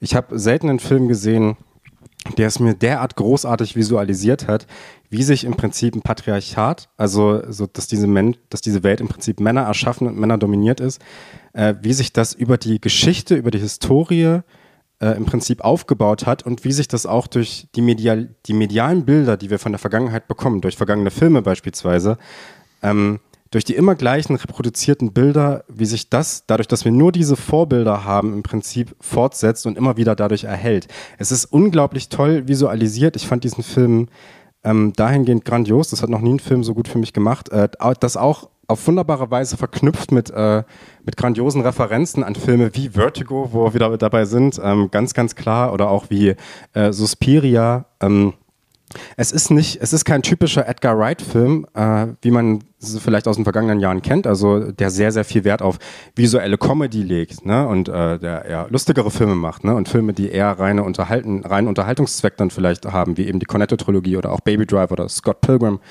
oder sowas. Es ist äh, bislang Edgar Wrights mit Abstand ernster Film, aber ich finde auch, es ist sein bislang bester Film. Ich hoffe, er macht weiter in diese Richtung und ähm, wendet sich äh, diesen ernsteren Themen weiterhin zu und ich hoffe, wir erleben jetzt noch viel, viel mehr von Edgar Wright in naher Zukunft. Last Night in Soho, mein Platz 3, grandios. Jetzt reden wir aber nicht nur über dieses Kinojahr, sondern wir reden auch mal so ein bisschen über die Zukunft. Was kommt eigentlich so in den nächsten Jahren oder im nächsten Jahr? Gibt es irgendwas, auf was ihr euch besonders freut?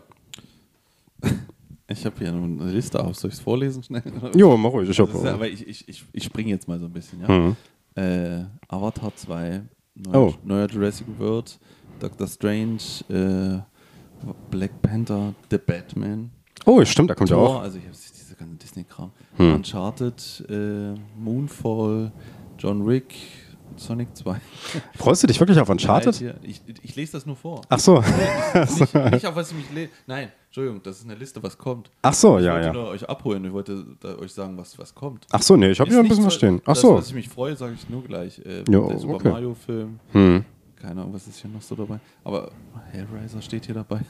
Hellraiser. Wahrscheinlich ein Remake. Hm. Ja, also das ist nur so eine grobe Liste. Also, keine Ahnung, ich Scream 5 und so weiter. Hm. Äh, Halloween und bla. Mission Impossible kommt neu. Top Gun. Ach, der neue Halloween kommt ja auch. Texas Chainsaw Massacre schon wieder. Hm. Auf dem Nil. Ja, keine Ahnung. Also das sind so Filme, die kommen. Äh, ich freue mich nur auf The Batman und das war's. Okay, ja. Keine Ahnung, The Batman ist das einfach, ist einfach das, Ja. was ich schon die ganze Zeit sehen möchte. ja. Aber ich habe, ich weiß nicht, was, also das, ich habe ich hab mir das eben erst aufgemacht, Ja. weil ich gesehen habe, wir reden drüber und Hm. dachte ich so, ich lese mal ein paar vor, aber äh, Ich habe das auch erst vorhin gemacht, übrigens. Deswegen habe ich auch gar nicht so viel. Aber sag mal, hast du irgendwas rausgesucht? Ja, ähm, du hattest schon Avatar 2 genannt. Das ist so ein Blockbuster, auf den ich mich freue. John Wick 4. warum? Screen 5. Nee, nee, nee, Avatar? Da müssen wir ganz kurz ein. Ja, okay. Warum Max Avatar? ähm, also im 2009 war ich 14 Ja. äh, und war das erste Mal in einem 3D-Kinofilm. Äh, und, das, und ich war an dem Teil 1 jetzt äh, von James Cameron dreimal, Ja. weil mich ähm, diese Welt, Ja. die Handlung, Sam Worthington Ja. so gepackt hat. Ich fand das so interessant und, äh, und so sehenswert und immer wieder ein Erlebnis. ja. Das, hat Ähm, das ging uns allen so. Ja, ähm, dass ich zu dem Film, auch wenn ich den aus, aus der heutigen Sicht vielleicht schon so ein bisschen banal, ein bisschen einfach profan finde, ähm, dass ich aber in mir eine intrinsische Motivation habe, dass ich sage, Teil 2 und Teil 3 gib's Und mir. Äh, ja, äh, will ich sehen. Ich, ich, Sechs? Sieben? Fünf. Acht? Ja. Nee, fünf. Ach so, okay. Also der Fall kann jetzt natürlich äh, durch Teil 2 um, um, umso tiefer werden, weil die Erwartungen jetzt natürlich ähm, sehr weit oben sind. Aber an sich, diese Welt, dieses Pandora, ähm, mit diesen Ideen, die da dahinter stecken, die ich damals 2009, die ja nun mal visionär waren, sei es aufgrund ihrer technischen Aufbereitung oder aufgrund ähm, ja, dieser, dieser Erzählung, ähm, freue ich mich da sehr drauf. Und ich fiebere dem auch seit, seitdem auch entgegen, dass ich endlich die Fortsetzung sehen darf. Das wurde ja verschoben und verschoben und verschoben und verschoben. Äh, Und jetzt ist es endlich soweit, dass Avatar 2 zu sehen sein wird. Hoffen wir es im Jahr 2022. Ähm, aber das ist ein Ding, also da wird man mich nicht von runterbringen. Okay, also ich, also ich, ja, also ich kann mir nicht vorstellen, also ich, ich sage jetzt mal frech, das Ding wird ein richtiger Flop. Mhm. Weil ich mir nicht vorstellen kann, was er damit noch reißen möchte. Also, ich gebe dir recht, damals grandios. Wir saßen alle, waren alle geschockt. Ich habe den auch, ich lege den heute noch gerne mal auf Blu-ray rein, nur um das Bild mir anzugucken, weil das einfach das beste Bild ist, was du als Referenz, wenn du einen Fernseher irgendwie dir hast, angucken kannst. Mhm. Und gerade, ich habe ja noch einen 3D-Fernseher und wenn du es dann in 3D guckst, es ist genial. Diese Tiefe und so ist der Wahnsinn. Und, und im Prinzip steht James Cameron ja auch dafür, dass er jetzt im Prinzip ja wieder eine Innovation bringen muss. Die, ne? So. und Die, also, ne doch, also er, er Ja. hat ja, seine Filme waren ja, er hat sich weiß. ja oft Filme ausgedacht, die mit der technischen Möglichkeit nicht möglich waren und hat sie dann erst gedreht, wenn es soweit war. So ungefähr. Ja. Was soll da jetzt kommen? Ich meine, wir, wir wissen, wir wissen, wir wissen zurzeit, wie CGI machen kann. Also nehmen wir Dune. Dune ist ein einfach ein tricktechnisches Meisterwerk. Du siehst manchmal nicht mehr den Unterschied zwischen Set und also es ist, also da wirkt wirklich so viel Geld und so viel Schmalz reingesteckt, dass es weil was will er machen? Also, weißt du, mit künstlichen Bildern, wo sich blaue Figuren rumlaufen, da kannst du mich nicht mehr abholen. Also ich, ich also wirklich, ich kann dem Film keinen Kredit geben. Ich weiß nicht, was, vor allen Dingen auch was er geschichtentechnisch jetzt nochmal so rausholen möchte. Weil am Ende habe ich gehört, dass er ja, er macht, er hat gesagt, äh, er macht diese Filme nur noch, weil er uns jetzt, er möchte der Menschheit das Bewusstsein für die Umwelt zurückgeben. Und das will er über diese Filme transportieren. Okay, ich meine, das hatten wir im ersten schon, ne? Bösen Bagger kommen und so. Ich meine, aber jetzt mal ganz ehrlich. Also gut, ich lasse mich wirklich überraschen. Wir können gerne, da bin ich echt gespannt drauf. Aber ich glaube, dass das grandios fluppen wird. Weil ich glaube, dass auch dieses ganze Avatar, das haben Leute im Kopf, finden es aber eigentlich eher jetzt so belächeln das eher, anstatt es richtig noch richtig gut in Erinnerung haben, weißt du? Ich meine, das Kinoerlebnis war toll, aber die Sache an sich ist, glaube ich, so gegessen, so durch. Er hätt- Ich hätte mir so, ich würde lieber noch fünf Filme von ihm sehen, wo er irgendwas Neues macht und irgendwas anderes macht und irgendwie sich eine tolle neue Idee ausdenkt, weißt du, anstatt das noch, noch dreimal oder viermal. Aber gut. Ja. Das mit der technischen Innovation fand ich ziemlich interessant gerade, weil äh, das ist ja wirklich das, wofür man Avatar heute noch kennt. Also das Narrativ an sich ist ja ein altbekanntes. Ne? Also wenn man Pocahontas guckt zum Beispiel ne? oder ähm, der mit dem Wolf tanzt, das ist ja äh, im Großen und Ganzen so dieselbe Geschichte. Ähm, das ist wirklich interessant, weil das ist wirklich das, worauf es jetzt ankommt bei James Cameron. Ne? Weil nochmal mit so einer Geschichte einfach wird man ja niemanden vom Ofen herlocken können. Und das war ja damals schon der große Unique Selling Point für diesen Film. Ne? Also ich finde das ganz interessant. Ich habe darüber noch gar nicht nachgedacht. Also ich habe den jetzt hier auch nicht stehen bei meinen Freuden des nächsten Aber es ist ja krass, dass er jetzt endlich mal kommt. Ja, das- das stimmt, dauert ja. nun schon echt ewig. Ja. Na gut, wir werden es sehen. Also, Mhm. ja. Noch so ein paar Filme, die vielleicht so unterm Radar schwirren, die jetzt nicht zu den großen Blockbustern zählen, auch wenn ich äh, ein großer Fan von Jurassic World und Jurassic Park bin. Äh, da freue ich mich auf Dominion äh, oder ein neues Zeitalter oder wie auch immer er jetzt heißen mag. Ähm, genau. Äh, The Northman von Robert Eggers, das ist äh, vielleicht auch so ein Ding, der soll im nächsten Jahr kommen. Ähm, der vielleicht ja nicht zu den Blockbustern zählt, aber natürlich ein sehr verheißungsvoller Film eines sehr verheißungsvollen äh, Regisseurs ist.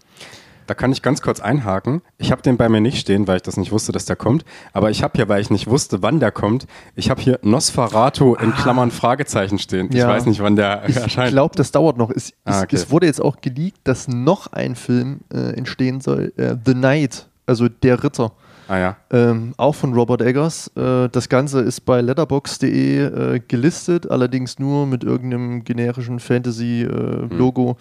Ähm, also ich glaube, das dauert noch ein bisschen, aber Okay. jetzt The Northman ist, denke ich mal, schon relativ konkret, allerdings noch ohne Trailer. Hm. Aber äh, ich hoffe mal, dass das Ganze kommen wird. Und es soll noch ein Film von Martin Scorsese kommen.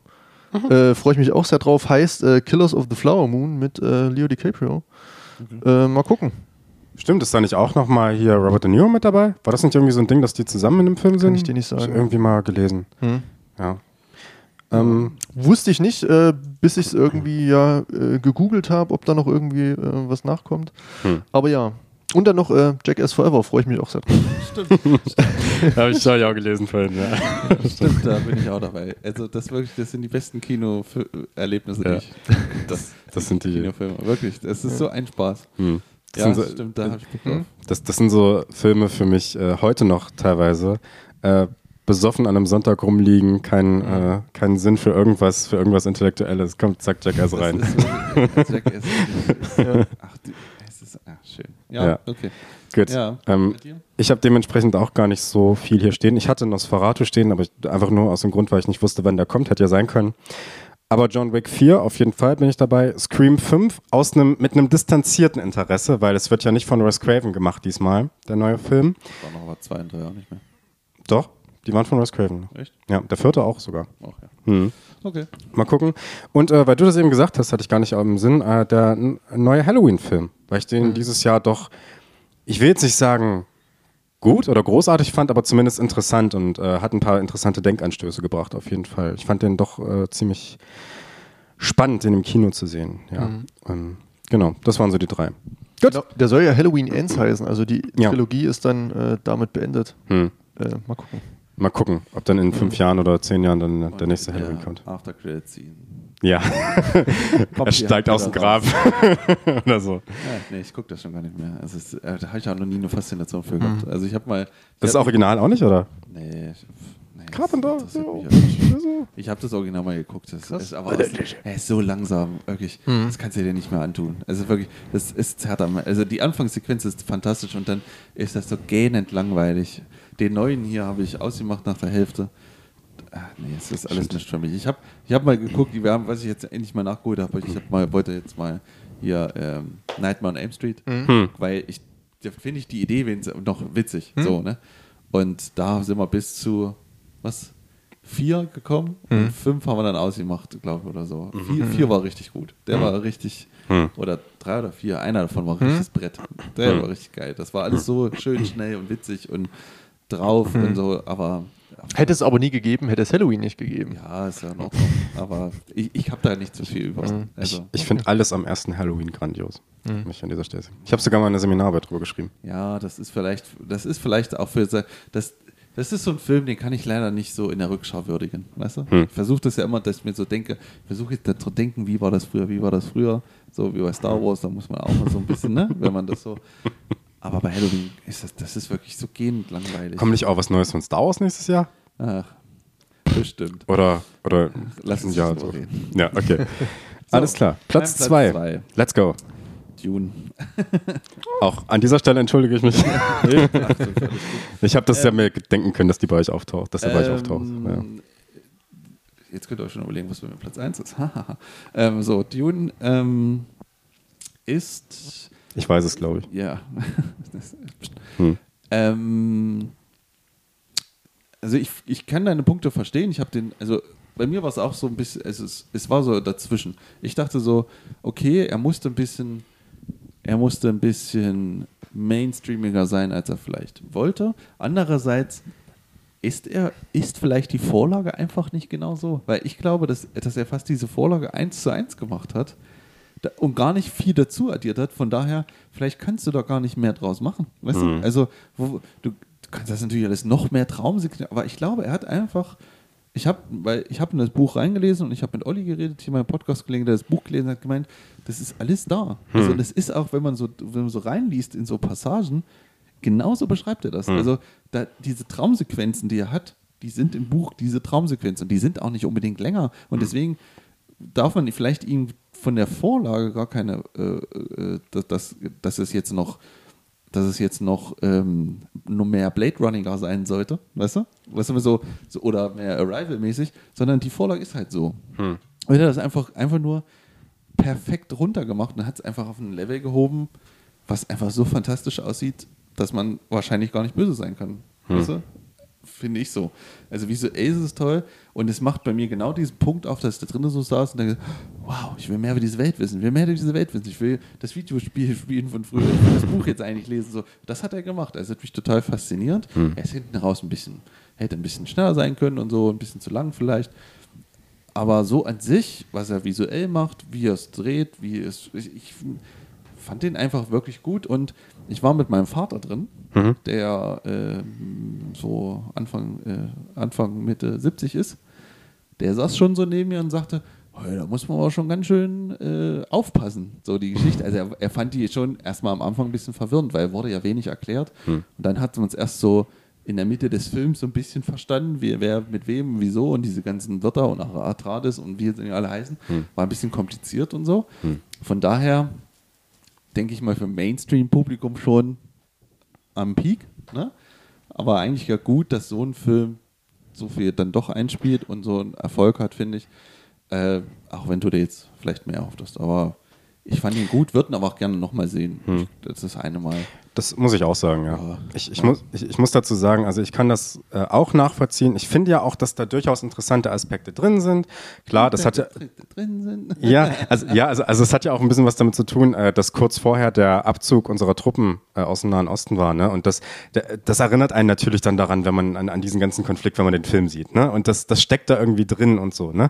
Das Problem ist, das steckt halt im Ursprungsstoff auch schon drin und das steckt selbst im David Lynch-Film drin. Ne? Also ich habe so das Gefühl, wie du es schon gesagt hast, so viel hat er dem gar nicht hinzugefügt, so viele interessante Aspekte, die einem heute noch irgendwas über unsere Welt irgendwie sagen könnten. Und da hätte ich mir halt gewünscht, dass so ein äh, Regisseur wie äh, Denis Villeneuve, der das in anderen Filmen immer geschafft hat, meiner Meinung nach, ähm, da ein bisschen offener mit umgeht und das ein bisschen Aber die, ich habe mich ja so. gefragt, was hat denn der, das Buch eigentlich schon zu der Dame? Ich meine, wann kam das raus? 62 Hm, oder so. Was, was wollte uns das Buch denn damals sagen? Welchen Konflikt hat es denn Hm. aufgegriffen? Dazu habe ich gar nichts gefunden. Also man, man merkt so, dass dieses Buch schon gar keinen so, richtigen, so einen Hintergrund hatte und vielleicht einfach nur eine fantastische Sci-Fi-Geschichte war, Hm.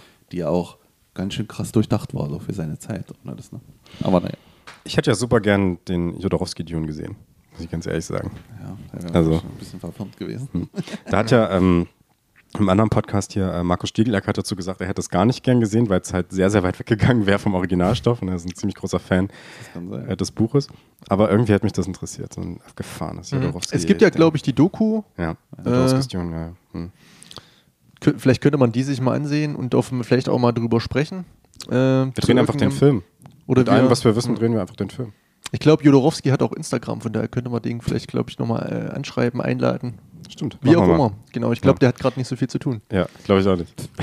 So, Alles klar. Ja. Dein Platz zwei. Platz 2. Äh, in diesem Jahr war für mich äh, The Painted Bird von Václav Mahul. Ein Film, der schon 2019 fertig gedreht wurde und, glaube ich, auch schon erschien, aber erst 2021 in Deutschland äh, in den Programmkinos ankam. Ich glaube, der kam ähm, in, in den großen Kinos gar nicht.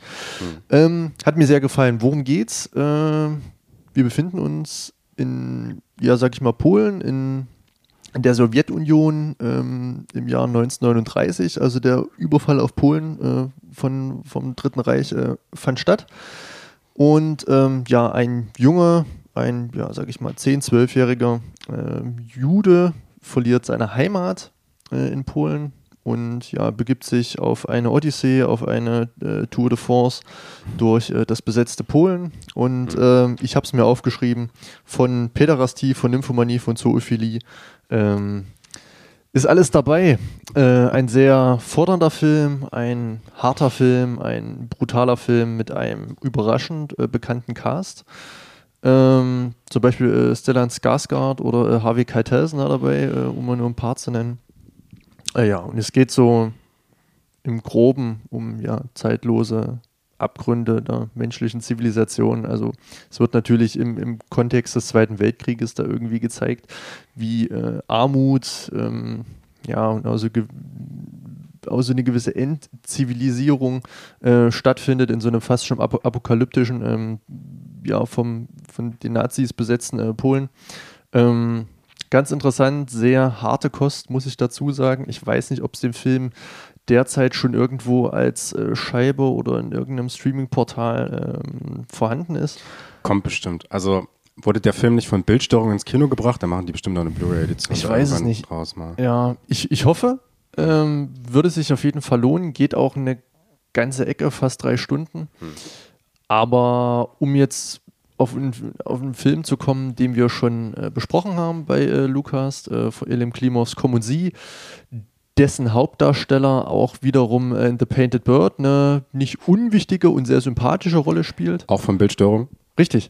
Ähm, da sind Parallelen da, auf jeden Fall. Es geht, äh, der Film ist nur in Schwarz-Weiß gedreht, auf 35 mm. Es geht nochmal, ja, möchte da jetzt keinen Vergleich ziehen, das würde zu weit führen. Wir müssen auch ein bisschen auf die Zeit schauen.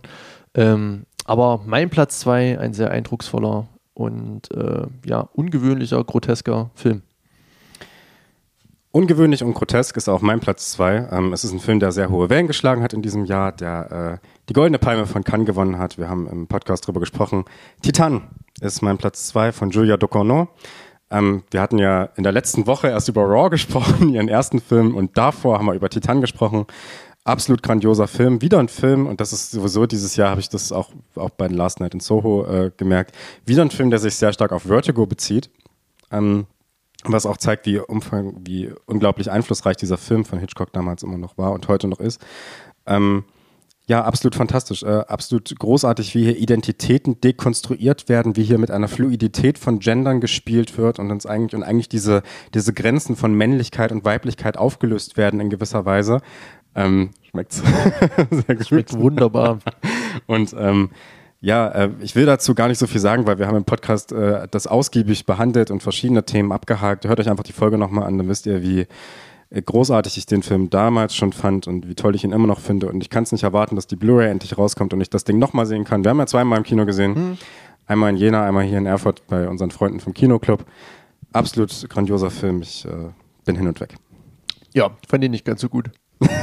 Ist klar. nicht so gut wie Raw. Du fandest Raw besser, ne? Nee. Was war, wie war nee, das? Ich fand, fand Titan war nix. Titan war nix. War Flop. Okay. Bestimmt auf Platz 1 bei dir dann, oder? okay, mal gucken. Ja, mal schauen. Alles klar. Ähm, ja, wir haben unser letztes kleines Zwischenthema und zwar Honorable Mentions. Welche Filme haben es denn nicht, sind trotzdem ganz, ganz toll und haben es nicht in eure Top 5 geschafft? Was sagst du? Honorable, honorable, honorable Mentions. Muss in diesem Jahr sein. Oder wenn, wenn du nicht sagst, irgendwas anderes. das hatte ich ja vorhin irgendwie schon. Das war ja Promise New York Moment. Ach so, ja, im Prinzip so, schon, ja. den ich so nachgeguckt habe. Hm.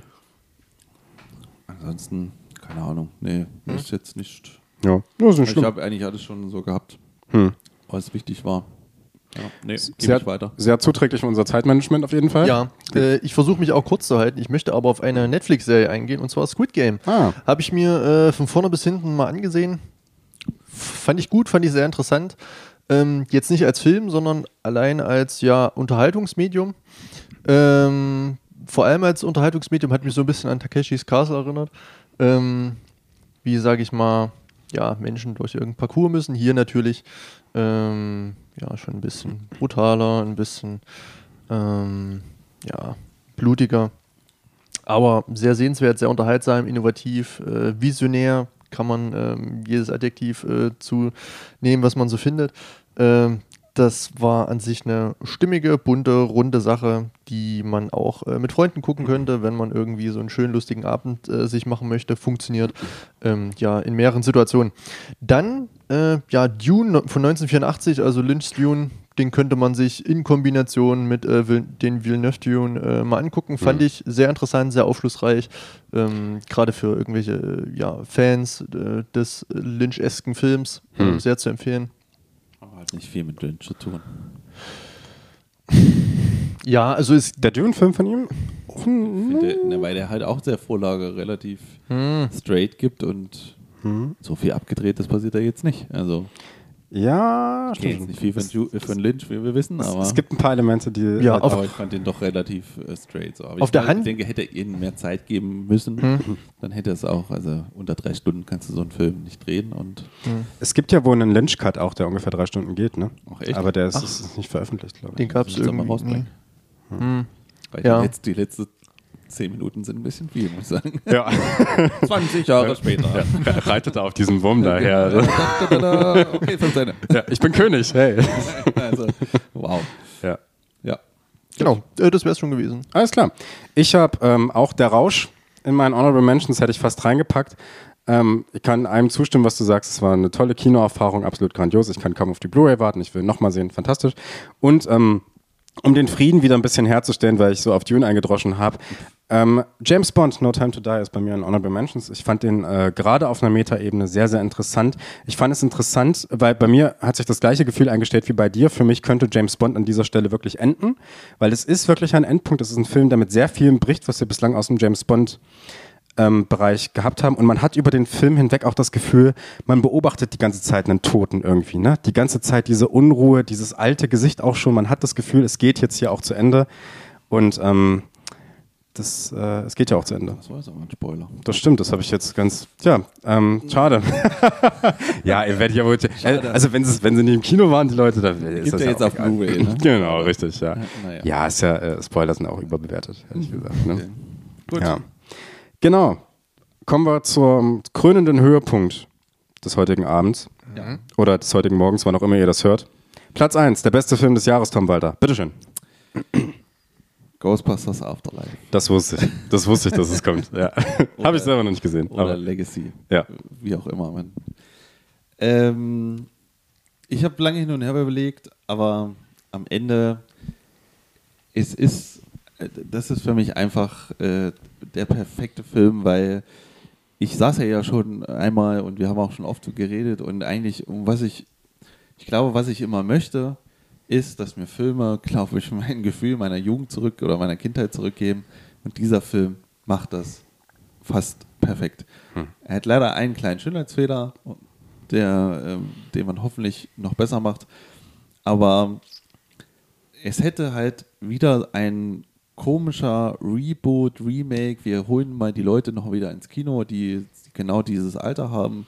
Genau, Und- das habe ich erwartet. Genau, und das ist es ja auch. Am Ende ist es das auch. Aber wie stimmig er mit diesem Gefühl umgeht und wie er dann doch wieder äh, es schafft, mir genau dieses Gefühl zu vermitteln eines Ghostbusters-Films oder eines 80er-Jahre-Films oder von mir aus auch der Goonies oder so oder Steven Spielberg. Das ist das Besondere daran, dass er sich so, er lässt sich einfach auch mal verdammt viel Zeit. Weil ich meine, wenn man, ich habe nämlich davor noch mal Ghostbusters 2 geguckt und dachte mir so, ey, überleg mal, du guckst eine Stunde diesen Film, da kommt nicht ein Geist. Und es geht um nichts, weißt du? Und es werden nur Charakter eingeführt, erzählt. Und genau das macht Afterlife. Der nimmt Charakter ernst, sagt dir die Geschichte, macht ganz schöne kleine Szenen, die dich so, die dich ein bisschen rühren und so weiter. Und dann äh, kommt dann genau an der richtigen Stelle sozusagen zum ersten Mal wieder ein Geist, so wie früher. Und dann gibt es einfach diese Szene mit Ecto 1, in der ich einfach wieder schreiend im Kino sitzen könnte, weil dieses Auto und dieses ganze, dieses ganze Kram für mich so ikonisch sind und ich da Gänsehaut bekomme, wie schön das halt gemacht wurde. Ja? Und, er, und er nimmt das halt ernst. Er nimmt, man merkt halt, dass dann halt der Sohn von dem Regisseur, Evan Reitman, ähm, Jason Reitman, der hat den halt gedreht und sie haben das zusammen gemacht. Und es ist wie so ein Vater-Sohn-Projekt. Und sie nehmen das alles ernst. Es, du hast total tolle Kinderschauspieler, die nicht nerven, was ja ganz schnell so sein kann. Und man muss einfach sich auf Popcorn-Blockbuster wiederum fallen lassen. Aber das ist halt eine Ebene, die halt nicht so plump ist und so dumm ist wie andere Remakes und Reboots und sonst irgendwas, sondern der weiß, wo er herkommt, nimmt das und führt das in eine neue Zeit. Und du könntest jetzt so schön einfach weitermachen mit diesen neuen Charakteren und du würdest die alten nicht mehr vermissen. Und, das, und, und du hast, und das ist einfach perfekt. Also, was es halt leider macht, ist, dass es so ein Bösewicht recycelt. Das ist leider ein bisschen schlecht daran. Das hätte nicht sein müssen. Da hätte man sich mal was schön, was Neues gewünscht. Kann man nur hoffen, dass es im nächsten vielleicht gemacht wird. Aber ich bin da so echt so rundum zufrieden aus diesem Film gegangen, dass ich mir so dachte, ja, bitte, so macht man das.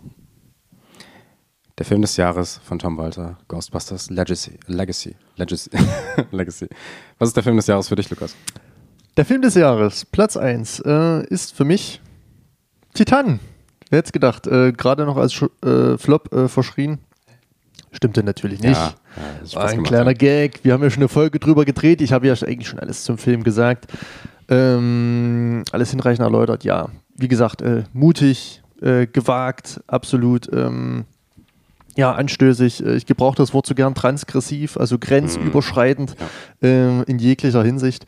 Ähm, hat für mich auch Anstoß gegeben, mir einen Kopf über das Bewusstsein von etablierten Geschlechterrollen unserer Gesellschaft zu machen. Ähm, wie das Ganze ja, äh, ja aufgebrochen werden kann. Das Ganze macht er natürlich sehr provokant äh, und ja, überwindet oder zerstört unsere, äh, ja, sage ich mal, Geschlechterrollen, unsere tradierten, ähm, ja, Geschlechterrollen ja, und natürlich auch audiovisuell.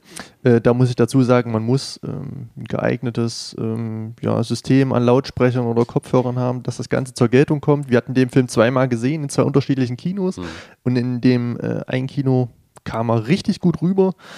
Ähm, ja, also wie gesagt, audiovisuell mit dem richtigen Equipment äh, definitiv eine Offenbarung und ähm, ja, kann einen schon durch seine Härte und durch seinen Gewaltgrad ein Stück weit manipulieren auf ähm, oder auf, ja, sage ich mal, Probleme ähm, und ja, Metaebenen stoßen, ähm, die man sich erschließen kann, die sehr ähm, fruchtbar, sehr ertragreich sind.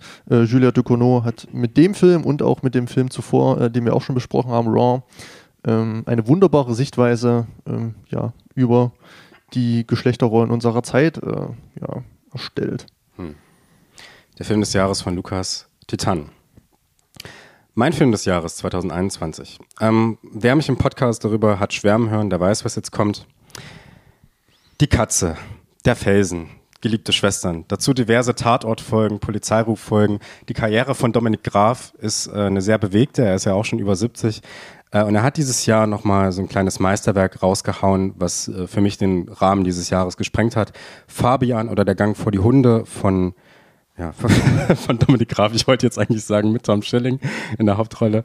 Ähm, absolut grandios. Ich habe sowas, muss ich wirklich sagen, noch nie gesehen. So etwas, was mich ähm, audiovisuell, künstlerisch derart weggebolzt hat muss ich wirklich sagen, äh, der mich auf so vielen Ebenen bekommt, emotional.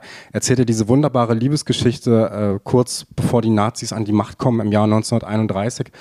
Ähm, er macht das auf eine audiovisuelle Art, in der er ganz verschiedene ähm, ja, Stilmittel aus der Geschichte des Films einwebt und uns dadurch und diese diesen Film eigentlich dadurch historisch auch entkoppelt. Ne? Also er, nimmt ihm eigentlich die Historizität und weist darauf hin, dass es äh, zu jedem Zeitpunkt passieren kann, ne? dass da so eine Allgegenwärtigkeit dieser Gefahr des Nationalsozialismus, des rechten Aufkommens drinstecken kann.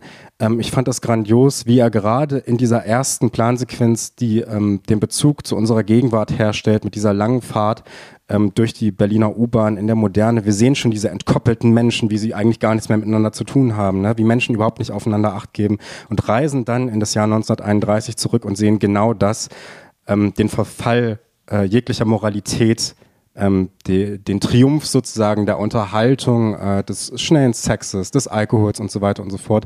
Es gibt eigentlich gar keine Werte mehr ähm, und das ist die perfekte Basis eben für ähm, den Aufstieg eines Regimes, was auf äh, jene moralischen Werte überhaupt keinen Wert mehr gelegt hat. Ich finde es absolut grandios, wie Graf das inszeniert hat. Und deswegen mein Film des Jahres, Fabian oder Der Gang vor die Hunde. Ja. Ja. Schön, habe ich nicht gesehen. Ja. Ähm, musst du unbedingt sehen. Bekommst du die Blu-ray auf jeden Fall, wenn ich ja. die dann, wenn die dann draußen ist. Die kommt, glaube ich, erst im Januar. Wir haben, äh, wir sind jetzt im Prinzip durch. Wir haben allerdings noch äh, zwei kleine Sachen, die wir machen müssen. Äh, Tom. Ja. Du hattest äh, Geburtstag vor vielen Monaten und du hast von mir ja schon ein Geschenk bekommen, Hi. aber ein anderer Mensch, der heute Abend anwesend ist, äh, war ja nicht da, konnte nicht und der hat aber auch noch was, was er dir Jetzt überreichen möchte. nicht mal eures dabei, naja. Das Richtig. Ein bisschen dumm alles. Ähm, naja. oh. um die Runde noch vollständig zu machen, äh, wir als Erfurter Filmpodcast tun natürlich auch gerne was für die Erfurter Musikpodcast-Szene. ähm, und ja, ich dachte mir mal so im Sinne von Lou Charity. Hier noch dein Geschenk nachträglich zu deinem ja, Geburtstag. Vielen Dank. Ähm, vielleicht, also du wirst schon äh, sehen, erkennen, könnte, was es ist. Es könnte ein Buch sein. Es könnte, äh, ja genau. ist eine Flasche Wein. vielleicht, ich hoffe, das sagt dir zu. Ähm, Soll ich das mal auspacken gleich? Äh, pack das bitte mal aus. Ich wäre auf deine Reaction gespannt. Mach das mal. Die sollen auf YouTube sehr gut ankommen, diese Reaction-Videos. Reaction. Wir müssen weiterreden. Ja, das stimmt. Ähm, wir können ja in der Zwischenzeit schon mal das machen. Also das war jetzt die letzte Folge für dieses Jahr, kann man sagen. Ähm, aber es geht ja weiter im nächsten Jahr.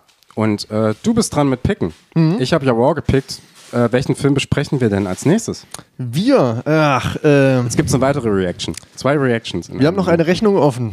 Ähm, es wird, äh, ja, äh, fast schon wie in dem Filmfights. Äh, wir müssen noch was ausdiskutieren, eine Rechnung begleichen. Wir, es wird äh, Konflikte geben, die Ich Fetzen werden kommt. fliegen im Jahr 2022. Ich weiß, was kommt. ich weiß ganz genau, was kommt. Äh, wird Fängt der Regisseur mit A an, der Nachname.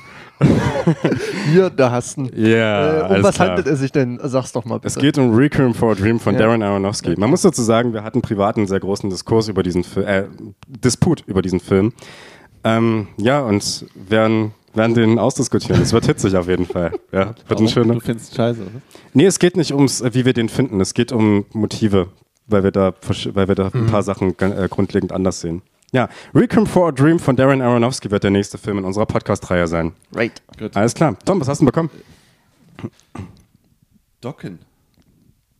Erase the slate. Naja, das, Sa sag dir das was, Tom? Kennst du die? Äh, ich kenne den Namen. Okay, Docken. ich bin und, gespannt. Und ich meine, das ist ja limitiert auf Hm. 500 Stück. Das ist ja schon wieder gut. Nein, äh, Docken ist, ich glaube, das ist eine richtige 80er Jahre Hardrock-Band. Hm, Krass, kommt hin, ja. Aber warum? Wie kommst du da Äh, also ich finde die relativ gut und ich glaube, das ist so der Ja? Stil, der in, eu in eurem Podcast äh, immer mal wieder aufgegriffen Ah. wird oder was schon, denke ich mal, zu eurem so ähm, Erfahrungshorizont gehört. Okay. Äh, und da dachte ich mir, dass er das vielleicht eben gerade nicht kennt, aber den Stil dann doch irgendwie mögt. Denn ich finde, die Platte ist sehr gut. Also Lukas, will- Lukas will sagen, ähm, ihr habt in eurem Podcast im Prinzip die Basis gelegt, dass ihr da gut andocken könnt. Genau. Bitte. Okay, ähm, ja, Ja, pass auf. bin gespannt. Wir haben nämlich ja, nachdem wir dann irgendwie die, die, unsere Specials abgehakt haben, gibt es ja die Zuschauerfolge und dann Hm? äh, ist Ja. das hier eine Platte davon. Cool. Und dann nehmen wir die einfach. Das ist natürlich super. Sehr schön. Ich hätte dachte, jetzt kommt ein Film-Soundtrack. Aber man sei ja auch überrascht. Nein, das ist schön, aber wenn dir das gefällt, ist es gut. Ich bin gespannt. Wenn du denkst, dass das genau uns trifft. Hm? Ja. Mal sehen, ob wie es Bin wird. mal gespannt. Aber bin- bin auch gespannt. Dank, Ja. Bitte, Dank. bitte. Ja. Alles klar. Liebe Zuhörerinnen, liebe Zuhörer, das war's für dieses Jahr von uns. Wir sprechen das nächste Mal über Requiem for a Dream. Wir wünschen dir mit Band und Podcast auch Danke. weiterhin viel Erfolg Danke und viel Spaß auch. und so. Und wir hören uns irgendwann wieder, wenn es wichtig ist. The Batman zum Beispiel. Genau. The Ba- oh, The Batman, ja, stimmt. Ja. Du wolltest, es gibt ja noch einen anderen Film, über den du mal mit uns sprechen wolltest hier im Podcast, aber das. Welchen? Äh, das? Watchmen hast du mal gesagt, willst du mal Ah, ja. drüber labern? Ja, ja. Hm. Doch. Der Zack Snyder. Oh, oh, ja. Jack- Jack Schneider. Jack Schneider. Ja, da ist eher der Comic die Serie sehr interessant. Ja. Muss man sagen. ah, okay. Aber gut. Vielleicht schaffen wir es ja noch, den Comic zu lesen. Ja, das dahin. dauert auch einen Moment. Ne? Ja. Gut. Danke Ah, für die Einladung. Ja, sehr, sehr gerne. Und ähm, ja, ciao, macht's gut. Äh, frohe Weihnachten, frohes Fest. Ciao. Frohes Fest, macht's gut.